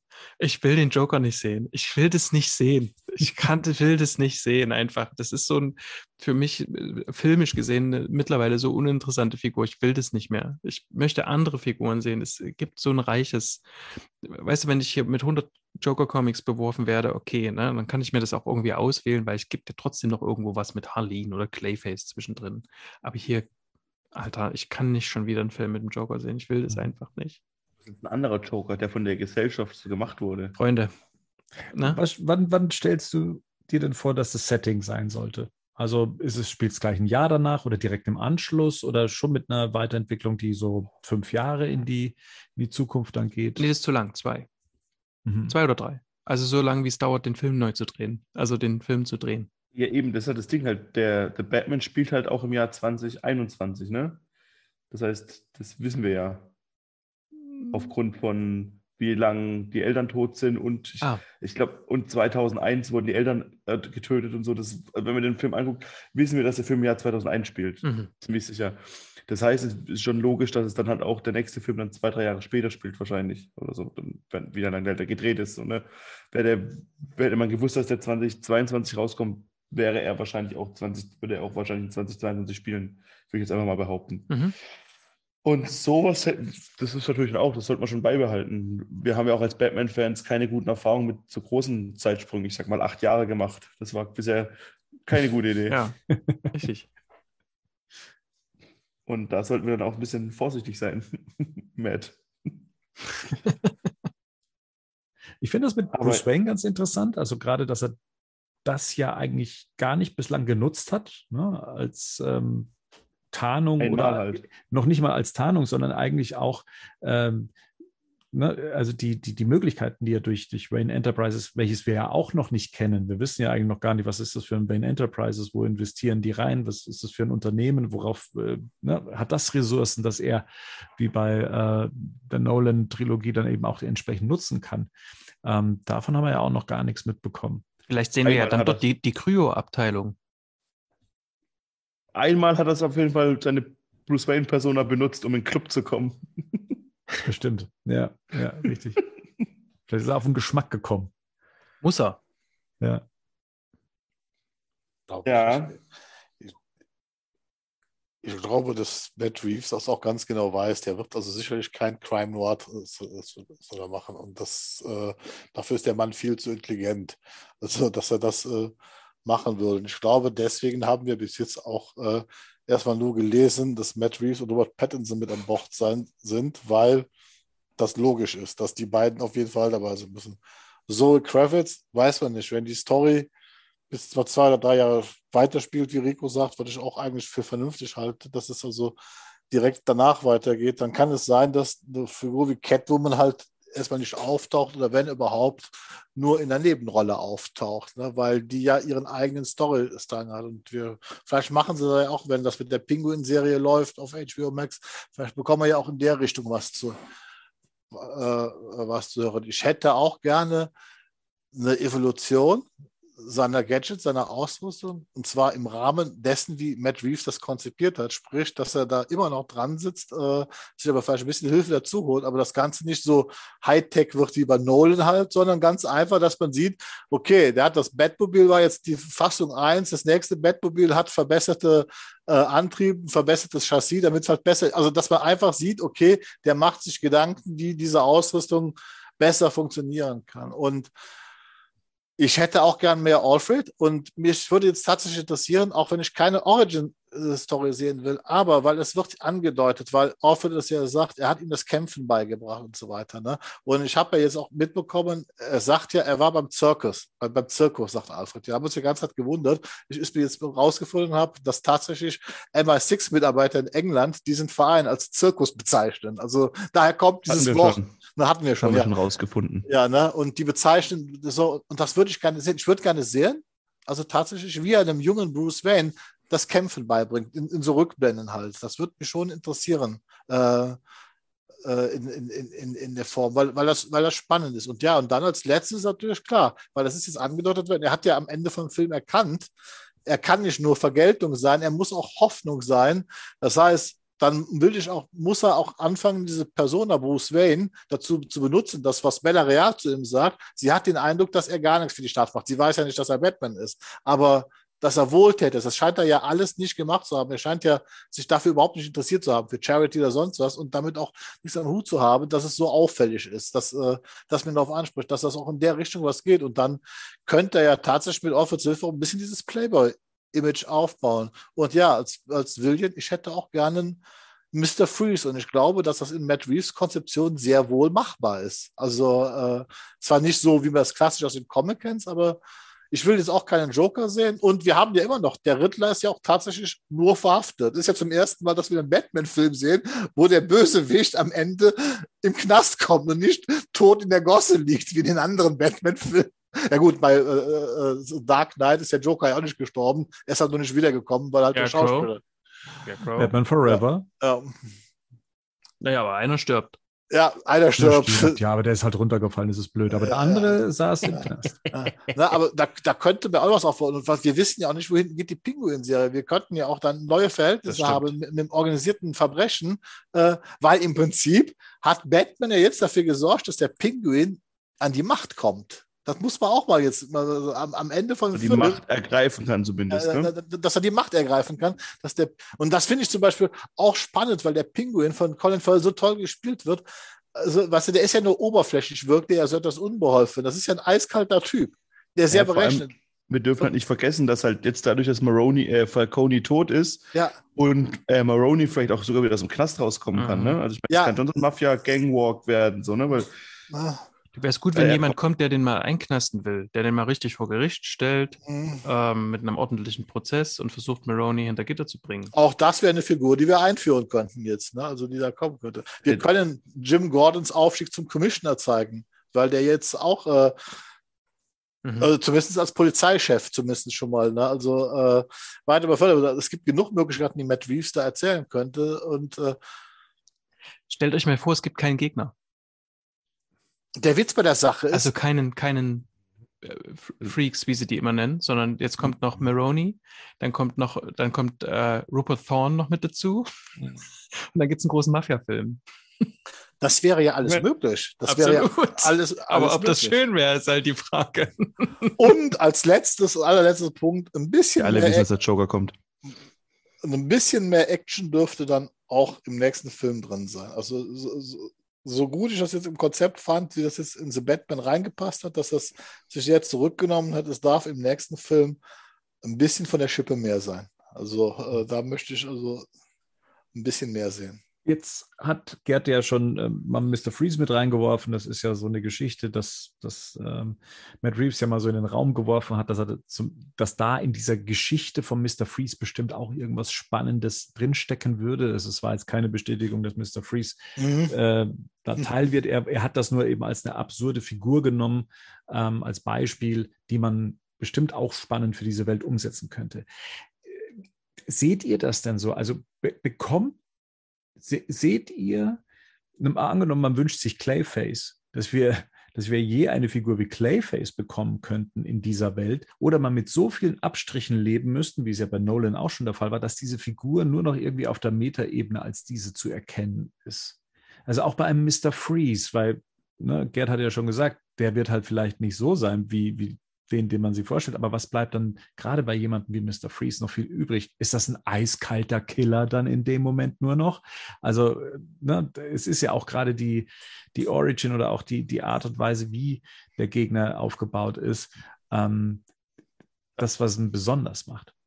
Da hoffe ich halt tatsächlich so ein bisschen, dass man, ähm, dass Matt Reeves da so fünf Gänge zurückfällt, fährt, was so die, ähm, die Konzeption seiner Bösewichte betrifft. Das muss nicht, die, das kann auch simpler sein, so, ne? Das, das, das hier irgendwie Poison Ivy als Ökoterrorist habe ich auch dauernd gelesen. Es muss gar nicht so arg sein, finde ich. Ich finde, Batman einen guten Grundstein gelegt, aber es kann, es kann es in alle Richtungen gehen und ich hoffe nicht, dass es, das ist glaube ich auch, was er trotzdem machen wird, was auch ein bisschen meine Befürchtung ist, dass alles so irgendwie, ähm, wie könnte man sowas gut erklären in unserer Welt, so, ne, mäßig wird.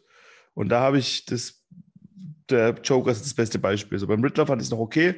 Das hat man jetzt halt so gemacht, aber jetzt auch den Joker dann so mit, mit irgendwelchen Narben zu versehen und die er halt seiner Kindheit hatte und keine Ahnung was. Und wenn du jetzt an Mr. Freeze denkst, dann, das ist ja die, die, die Figur bietet ja schon so, so viel Tragik und gutes Hintergrund oder eine gute Geschichte.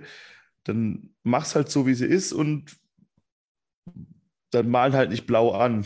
So, das, das, kann ja schon wegbleiben. Wisst ihr, was ich meine? So, ja, aber der Joker ist natürlich jetzt kein, ähm, ist jetzt kein übernatürlicher Gegner, ne? Also Ja, du müsstest den jetzt quasi Eben. nicht erklären. aber ja, hättest du aber auch gar nicht machen müssen. das stimmt, aber aus dem ergibt, ergibt sich natürlich so das Problem, ähm, der ist jetzt schon, da gibt es jetzt schon drei, vier Interpretationen davon. Wie erkläre ich denn den? Also da, so, so würde ich mir das jetzt erklären, warum, warum das, warum das überhaupt notwendig ist für einen Regisseur, sich jetzt sowas nochmal auszudenken. Ne? Und ich meine, ähm, Nolan hat mit seinem Joker einfach vielen zukünftigen Versionen schon ziemlich viel weggenommen. Genau. Ne? Also indem er quasi gesagt hat, hier, ich bin das große Geheimnis.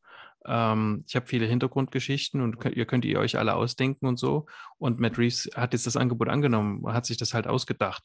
Deswegen finde ich es überhaupt nicht notwendig, diese Figur einzuführen. Ja. Ich kann mir allerdings in so einer Welt durchaus vorstellen, keinen Clayface, aber einen Man-Bat kann ich mir tatsächlich vorstellen, dass man sich, sich das irgendwie dahin erklärt, also dass es quasi dann auch dorthin aufbricht, oder einen Mr. Freeze. Kann ich mir auch erklären. Aber Manbats verfolgt er dann mit seinem, mit seinem Segelkleider, den er sich gebaut hat. möglich. Aber, na, oder mit, mit einem kleinen Jet. Ähm, Oder mit so einem Drachen. na, mit so einer, mit einem echten. Den gibt's, das ist ja das ist im Artbook drin, das du nicht hast. Ach Da ja, ist die, Doch, das habe ich. ah, hast du es? Ja, das ist ich der Drachen ist drin. Ach so, das, Nee. ja. Hm, prima. Doch, bei euch habe ich mich bedankt. Ja. Ja, stimmt. Ähm, ähm, sollte ich gerade sagen. Dass du Man-Bat und Clayface und auch Killer Croc. Ja, das Problem ist einfach, dass ähm, ich schon finde, dass Matt Reeves im, im, so am Ende quasi gesagt hat, jetzt ist, ähm, jetzt gibt es hier ein Machtvakuum und jetzt versuchen verschiedene die Stadt zu übernehmen. Und ich finde, damit gibt es schon eine gewisse, eine gewisse Hinleitung zu, äh, wir, wir, holen jetzt hier keinen Man-Bat. Also da, also da kann ich no noch irgendwie, Land, da könnte ich jetzt genau eher so Richtung No Man's Land, das ist, glaube ich, jetzt eher so Fanwunschdenken, also zumindest von mir und so. Sondern da glaube ich auch wieder, dass es eher geerdetere Gegner gibt. Ähm, eine Poison Ivy finde ich tatsächlich schwerer umzusetzen als so ein Mr. Freeze. Und wenn man den noch, also wenn du jetzt wieder einen Drei-Stunden-Film hast, dann kannst du natürlich seine tragische Story auch noch mit unterbringen. Ne? Mhm. Aber also das musst du dann halt gut verknüpfen irgendwie. Aber so generell denke ich halt, wird es eher was mehr Grounded-mäßiges. Ich finde aber zum Beispiel die Idee, weil ich das auch gelesen habe und das kam mir da auch ein, das fiel mir halt wieder ein. Kennt ihr noch die Phantomas-Filme mit Louis Dufournet? Gott sei Dank nicht. Ja, wo Jean Marais halt Phantomas spielt, der Mann mit den tausend Gesichtern. Was ist denn Clayface eigentlich? Clayface ist eine Figur, die jede Identität annehmen kann. Klar, weil er in den Comics halt aus Leben äh, äh, äh, beschrieben wird, aber den kann man ja tatsächlich in Anführungsstrichen so ins Reale umsetzen als einen Gegner, der halt in tausend Masken auftreten kann und zum Beispiel in diesem Machtvakuum eine entscheidende Rolle spielen könnte, das zu lenken und dann dahinter zu kommen. mich voll an. Aber da, bin ich, aber da bin ich auch bei Bernd, ähm, da mach's lieber nicht.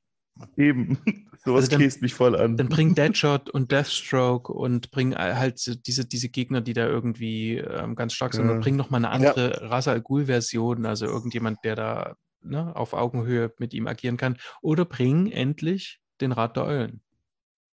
Hm, ja. Oder Hasch. Also ich meine, Hasch steht immer noch im Raum. Ne? Stimmt. Ja. Da gibt es ja sogar ein Bild, wo das draufsteht. naja, na klar, und der, ne, der Reporter heißt Elliot. Also. Ja, ja. Ja, ja, also das ist halt so die, die Frage. Ich meine, da, da, da, da, da, merkt man auch schon wieder bei uns, wir wehren uns da mit Händen und Füßen dagegen, dass wir es nicht in diesem Grounded haben wollen. so. Nee, ich nicht. Wenn, das wenn, du. Schon Louis, so, nee, wenn, wenn so ihr schon Louis Define rausgesucht wird, dann bin ich halt raus. Nee, es ist, es ist nur eine Idee. Ob das jetzt, ob das wirklich so macht, ist eine ganz andere Sache. Ob das jetzt wirklich eine tolle Idee ist. Aber die Grund, man, er versucht ja die Figuren auf irgendwelche Grundsatzsachen äh, runter zu reduzieren. Das hat er ja auch mit dem Riddler gemacht äh, äh, und so weiter. Und das war ja auch diese Idee, mit dem Joker, wobei ich da auch, wie gesagt, mit dieser Krankheit und so weiter alles nicht einverstanden bin. Äh, auch wenn er das jetzt in dem Audiokommentar noch mal sehr schön erklärt hat, diese ganzen Gedanken, die er sich bei dieser Szene gemacht hat, was da alles hintersteckt. Äh, aber wie gesagt, das brauche ich halt nicht mehr. Dafür ist das, wie gesagt, wie mal, der Joker, Nolan hat da schon verdammt viel weggenommen. Und da jetzt noch eine andere Erklärung zu finden, warum das jetzt wieder so ist. Deswegen hoffe ich auch, dass sie den Joker nicht bringen. Also zumindest nicht im nächsten Film.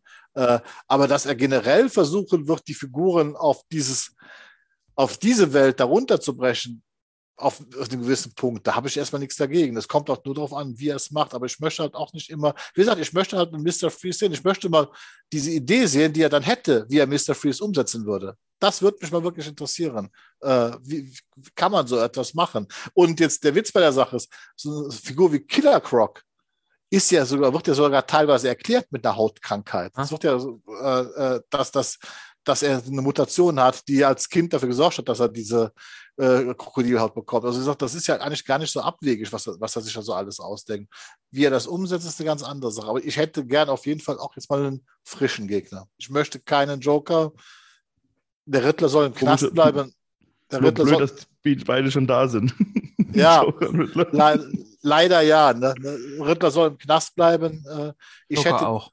Ich, ich hätte gern mehr Colin Farrell. Also wie gesagt, da würde ich mich ja. auf jeden Fall freuen, wenn der auch im nächsten Film eine größere Rolle hat, weil das fand ich einfach phänomenal, was er mit dieser Figur gemacht hat. Und dann äh, ja, und einfach diese Figur konsequent weiterentwickeln, also auch den, den Batman einfach weiterentwickeln. So wie er das am Ende alles angedeutet hat, da soll es weitergehen in diese Richtung. Ganz ehrlich, wenn, wenn es jetzt darum ginge, zum Beispiel zu sagen, ich muss mir jetzt eine, eine, eine Persona aufbauen, Bruce Wayne, mhm.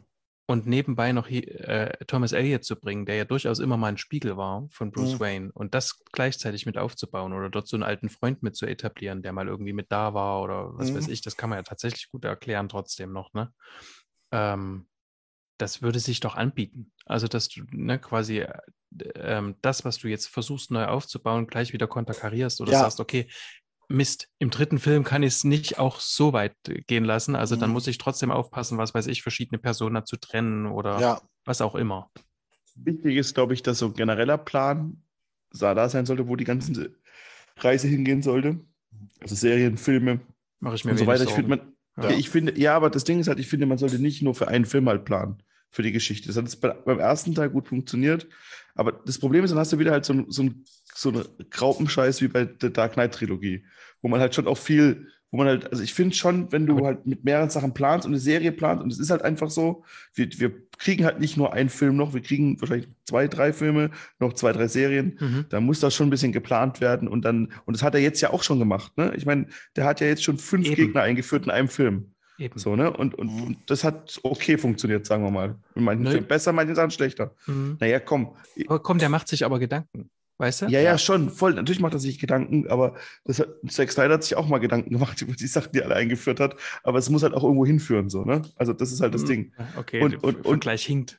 Auf beide Naja, warum? Du, du, du und Henning sind im Kino fast aufgestanden, als der Joker auf einmal zum Schluss gezeigt wurde, so, ne? Nee, wir Also- sind nicht aufgestanden. Wir sind deswegen nicht fast aufgestanden, sondern wir sind aufgestanden, weil wir dachten, es ist Two-Face Ja. und haben, Aber- wollten mit euch streiten. Genau. Ja, so, ne? aber das ist halt das Ding halt so, das meine ich halt so ein bisschen so. Ne? Das, mein, das musst du halt schon machen, das hat er auch schon gemacht, so mehrere Sachen angeteasert, aber es sollte schon ein genereller Plan ab jetzt und den hat er, glaube ich, auch schon so ein Stück Das weit. meine ich doch. Weil sonst, weil sonst hast du halt, dann hast du halt wieder, dann musst du wieder viel dazu erfinden zum Schluss, dass es wieder Mhm. passt. ich glaube, der hat auf jeden Fall Warner damals, ja, das, das, das wurde ja immer gesagt, er hat eine Trilogie gepitcht. Und ich glaube, diese Trilogie ist tatsächlich so dieser Aufstieg von diesem The Batman zu Batman. Nee, nee, das hat mit dem Joker, glaube ich, am wenigsten zu tun. Ich glaube, das Hauptaugenmerk liegt bei ihm, nee, das liegt einfach auf Gerd, mach weiter. Das Hauptaugenmerk liegt auf. halt, halt auf Batman. Also Ja. gar nicht so sehr auf den.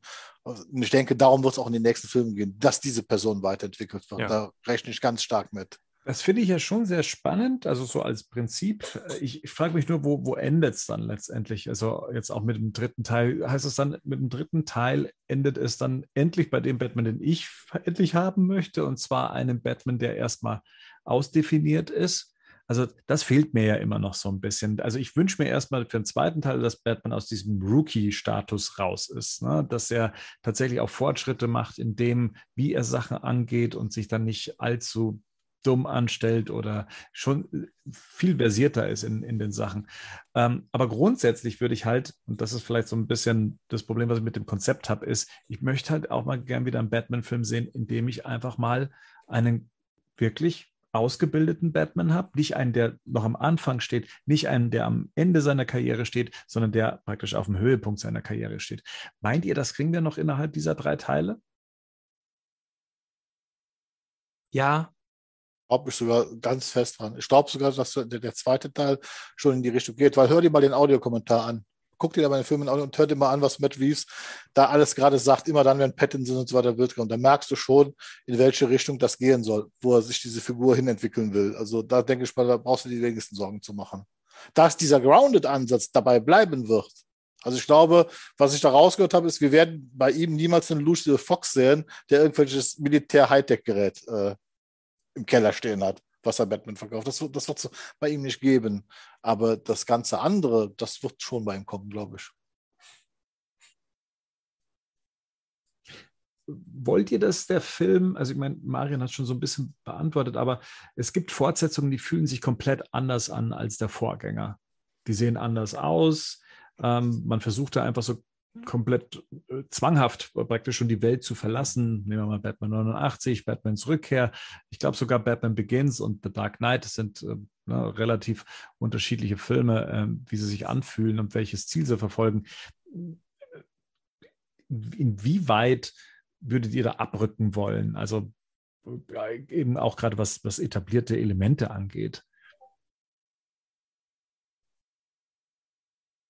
nicht sehr weit. Also ich, man kann sich ja auf dieser Linie bewegen und jetzt ist es offen, wie, wie ich schon gesagt habe. Und ähm, wie gesagt, also wenn es jetzt ein Mafia-Film würde, dann wäre es ja trotzdem immer noch sehr nah am Genre. Wenn es jetzt eher so eine Art No Man's Land wird, auch dann ist das daraus entwickelbar.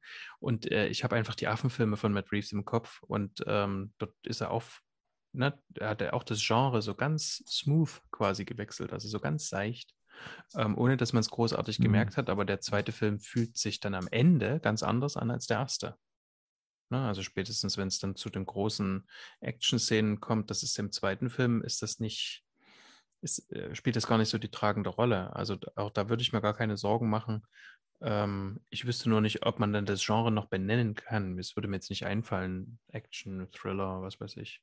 Das, mhm. das, das, ist, das ist, ja auch so, so, eine Sache. Ich meine, das ist ja generell so, das ist jetzt ein Crime Noir Thriller, das ist ja noch klar erkennbar, aber wir, was, du kannst einen Action-Krimi machen, du kannst einen Krimi-Thriller machen, du kannst einen rein, reinen Thriller machen. Das sind ja diese Abstufungen, sind ja fast schon fließend und schwammig und so weiter. Das heißt, äh, das heißt ja nie, dass er wirklich das Genre ganz verlassen muss und so weiter. Das heißt, auch der zweite Film kann immer noch ein Detektivfilm sein, kann aber trotzdem auch ein Action-Krimi sein. Wir müssen das ja Batman nicht nehmen. Das ist ja, ist ja Quatsch. Also warum sollte man das, wie gesagt, und der kann das Genre verschieben, solange das vernünftig, die, die Story das entsprechend trägt. Dann ist das ja in Ordnung. Damals finde ich, was, was bei Batman Begins und The Dark Knight war, äh, was mich halt gestört hat, war halt, dass es irgendwie im ersten Moment sich wie ein Bruch angefühlt hat, weil du hattest Batman Begins, wo Gotham auch noch halt so diese gotische Atmosphäre hat, so ganz anders aussieht, da kommt The Dark Knight und du siehst Chicago. In der ersten Großaufnahme siehst du sofort, das ist Chicago. Da wurde ich erstmal aus der Welt rausgerissen, aber dafür hat es dann einen absolut genialen Bösewicht, was das dann wegkompensiert hat. Im Prinzip, dass ich zum Schluss nicht mehr drauf geachtet habe. Hat mich aber dann bei Dark Knight Rises umso mehr gestört, dass es dann wieder da war. Das ist. Hm, ja. Ich wünsche mir ansonsten, dass ähm, naja, man hat ja bestimmte Techniken eingesetzt, die vielleicht für ein bisschen Unübersichtlichkeit äh, sorgen. Ähm, ich weiß nicht, ob man weiterhin auf diese kaputten Linsen setzen sollte, um diese Dauerunschärfe zu haben, die so ein bisschen 70er Jahre Filmfeeling rüberbringen soll. Das war ein Stilmittel, das hat mir jetzt zumindest nicht zugesagt. Da wünsche ich mir, dass man dann doch ein bisschen etwas klarer wird in der Bildsprache. Auch generell, ich finde, äh, so mysteriös man das Batmobil am Anfang aufgezogen hat, so wenig hat man eigentlich vom Batmobil dann auch im Film gesehen. Also ne, das waren ja so viel Regen, so viel Verkehr, so viel Action, so viel Schnittgewitter, dass ich aber eigentlich dann doch wieder ein bisschen mehr Übersicht gerne auch in der Action hätte oder wenn Batmans Gefährt dasteht, dass das dann mal auch äh, dementsprechend ähm, präsentiert wird. Ähm, ein Mangel, den ich halt eben bei The Batman gesehen habe, sind halt eben große Batman-Bilder, also die dann, die gibt es äh, in Ansätzen, aber so klassische Batman-Motive im Film umgesetzt. Da erhoffe ich mir dann äh, doch weiterhin. Ich weiß nicht, inwieweit das noch möglich ist, weil, es, weil wir es jetzt hier mit einem Batman zu tun haben, der auch der Öffentlichkeit bekannt ist. Also auch was das Mystische angeht, was die, was die Figur angeht. Ähm, wir haben es mit einem Batman zu tun, der im Tageslicht zu sehen war, der wahrscheinlich auch gefilmt wurde. Ähm, in, inwieweit man das dann überhaupt noch in so einen Mythos drehen kann, wenn das Matt Reeves überhaupt will. Und die Frage ist, Robin. Wäre das noch eine Zutat, die diesem Franchise gut tun würde? Und vielleicht sogar schon im zweiten Teil? Das Ding ist halt, der, der müsste halt schon deutlich jünger halt sein, ne? Mhm. Das, ist halt, das ist halt so ein bisschen das Problem und das ist da auch wieder, das ist halt, ah, ja, das ist halt, umso realistischer das Setting ist, umso schwieriger ist halt ein Robin. Aber Batman ist, Batman ist ja schon schwierig hm. in einem realistischen Setting. Also muss man ja auch ganz ehrlich sagen, so, ne? Ich meine, das ist ja, die, die haben ja Smartphones und sind ja gefühlt in irgendeiner Stadt, die es halt gibt, so, und dann arbeitet der, die Polizei mit einem, mit einem Batman-Kostüm zusammen, so. Und das ist halt, das ist halt der ganzen Sache nicht tragbar. Deswegen ja, ach, Damit habe ich komischerweise, also mit dieser Überlegung habe ich überhaupt nicht so das Problem. Also ich meine, wenn man alles hinterfragt, dann hat man grundsätzlich, glaube ich, bei der Konzeption der ja, Figur Batman ein voll. Problem. Mhm. Ähm, und ich habe auch komischerweise nicht so das Problem, wenn ich jetzt so einen Zwölfjährigen sehe, der neben Batman kämpft, dass ich das irgendwie nicht. Also klar kann man da Fragen stellen, die man fragen würde in der, in der, in der, in der Realität, aber da hätte ich, wenn es gut dargestellt und gut erzählt ist, erstmal gar nicht so das große Problem mit, wenn es noch jünger wird, ja, dann habe ich, dann hätte ich tatsächlich, äh, glaube ich, so ein langsam falsches Gefühl, was das angeht. Aber das Problem ist halt, dass halt dazu erstmal finde ich die Bruce Wayne-Persona mhm. Hm. etabliert werden muss, so, ne? Weil Exakt, ja. äh, wa- warum soll dann hier, warum soll hier dieser der Typ, der gerade mal so ein bisschen Frieden mit seiner Vaterfigur geschlossen hat, auf einmal jemand adoptieren? Ich meine, klar könnte man das auch machen. Ich meine, da gibt es ja ganz viele, ähm, die dann gedacht haben, dass der Junge, der von diesem Staatsanwalt, der da am Anfang getötet Ja, hat, Mhm. dass er dann quasi Robin sein Bürgermeister. könnte. Bürgermeister, ja, ja genau, Bürgermeister war es. und Aber, dann ähm, noch, und dann noch dieser junge Mann, der mit der Schminke, der ja sogar den Robin aber- spielt in Titans. Ja, das, das war eher das Problem, dass an Titans ein Robin spielt. Ja. Mhm. Aber das Problem ist, wahrscheinlich müsstest du dann wahrscheinlich auch gleich so jemanden wie Jason Todd halt nehmen. Als äh, wird wahrscheinlich eher in so ein Universum passen, als vielleicht so ein Dick Grayson. Womit es schief Das geht, ist- meinst du? Auch und der halt auch viel wütender ist als Batman Mhm. noch. Hm. Das, das müsste ja wirklich jemand sein, der irgendwie seine Familie, wahrscheinlich ist die alleinerziehende Eltern und irgendwie noch drogenabhängig und er rettet ihn da raus und hat dann diesen wütenden Jungen, der noch wütender ist als ich, der dann, als ich, als er, der ihn dann quasi auch sein eigenes Verhalten spiegelt oder sowas. Ja. Ich finde, das sowas könnte ich mir schon vorstellen, wo dann auch dann, als um halt Batman den Spiegel auch so ein bisschen aufzusetzen, so was er macht. Das kann schon funktionieren irgendwie. Aber ich finde halt, ja, das, da- dazu muss die Persona Bruce Wayne, die auch so ein bisschen vielleicht jetzt auch der Stadt hilft, diese Überschwemmung wieder in den Griff zu kriegen und so. Weißt du, die dann auch, und das muss, glaube ich, erstmal kommen, Mhm. finde ich. Das würde ich sehr gut finden, Hm. ähm, dass man quasi äh, im nächsten Teil ist noch ein bisschen The Long Halloween mit Harvey Dent, der jetzt dazukommt. Und im dritten Teil hast du dann Dark Victory, wo dann Dick Grayson mit dazukommt. Und was den wütenden Jungen betrifft, ähm, wo vielleicht auch das Umfeld anmerkt, dass ähm, das komisch ist, bei Bruce Wayne zu sein, ähm, da kann ich nochmal diesen Comic empfehlen von Lemire und äh, Wayne, äh, Robin und Batman. Da wird das nämlich thematisiert Mhm. so ganz nebenbei, ohne dass das großartig, ähm, dass einen das großartig angreift oder man denkt, man fällt jetzt aus der Story raus oder so. Und der ist auch wütend, der junge Dick Grayson. Und der will auch irgendwie ne, nach vorn und wird dort von Batman manipuliert und so.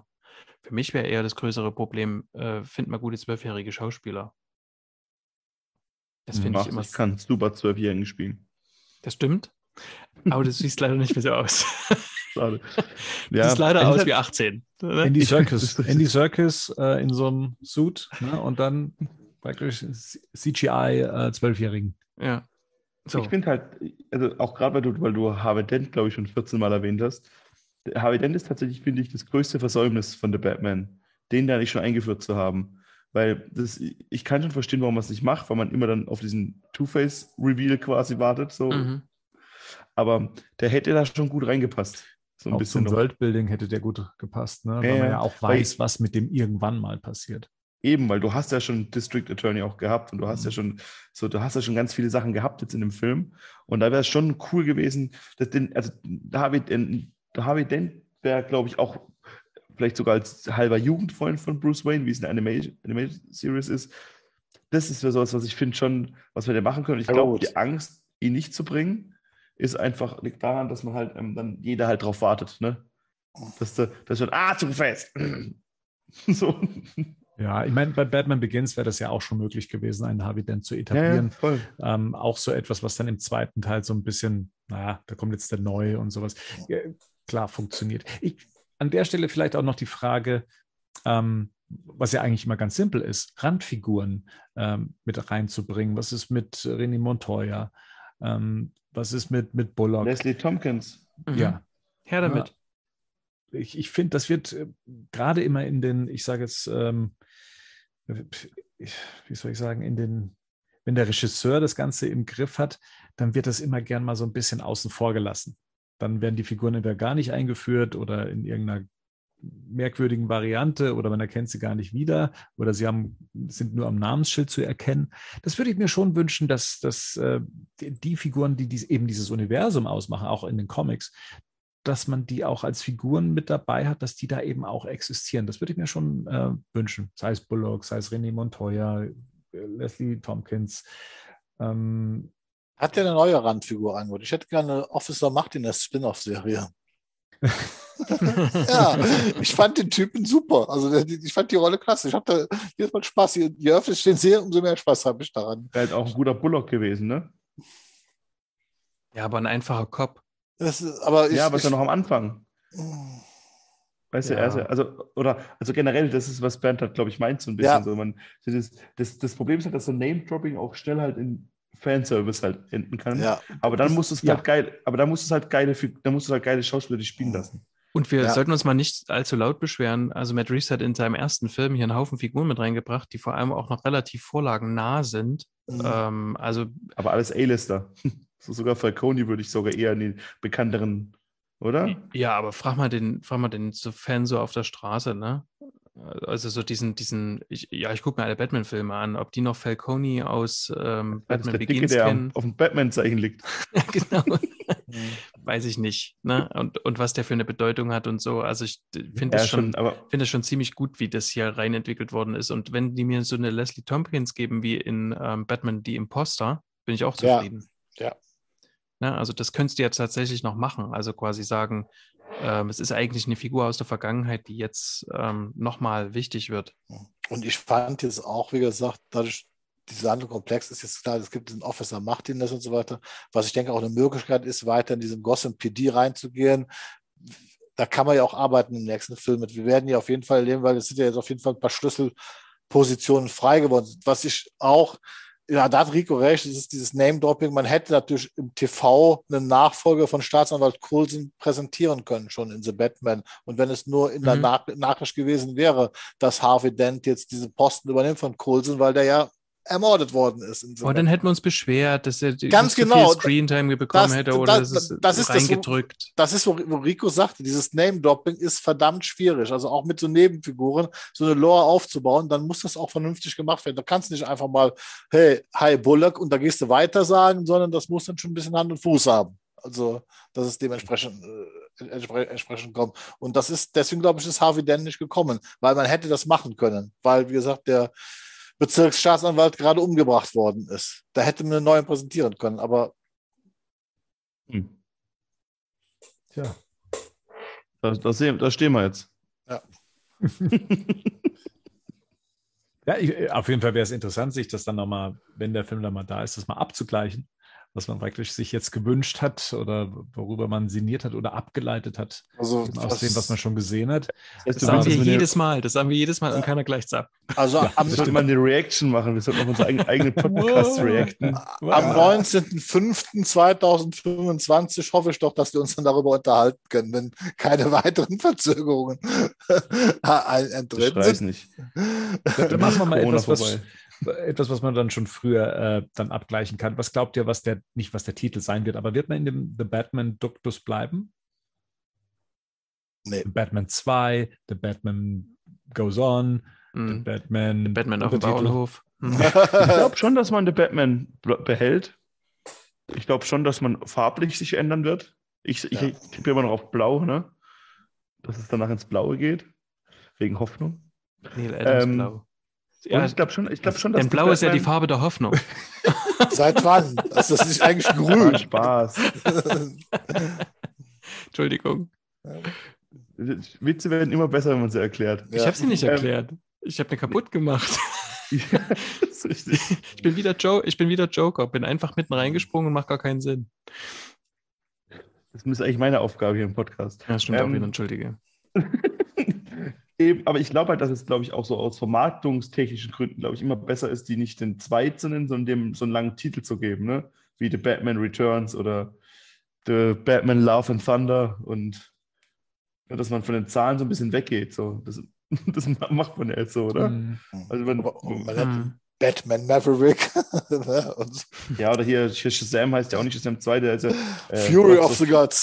Fury of the Gods und so, ne? Und Aquaman, Rise of a Kingdom oder irgendwie, keine Ahnung, ja. Die, so, das ist ja schon auch. Ich hoffe, dass man einen Comic-Titel nimmt. The Batman, No Man's Land. Oh, das wär's. Aber The Batman Love and Thunder hat mir sehr gut gefallen, weil ich daran Ja. gedacht habe, vielleicht kommt Maxi Zeus. Mhm. Der würde auch passen.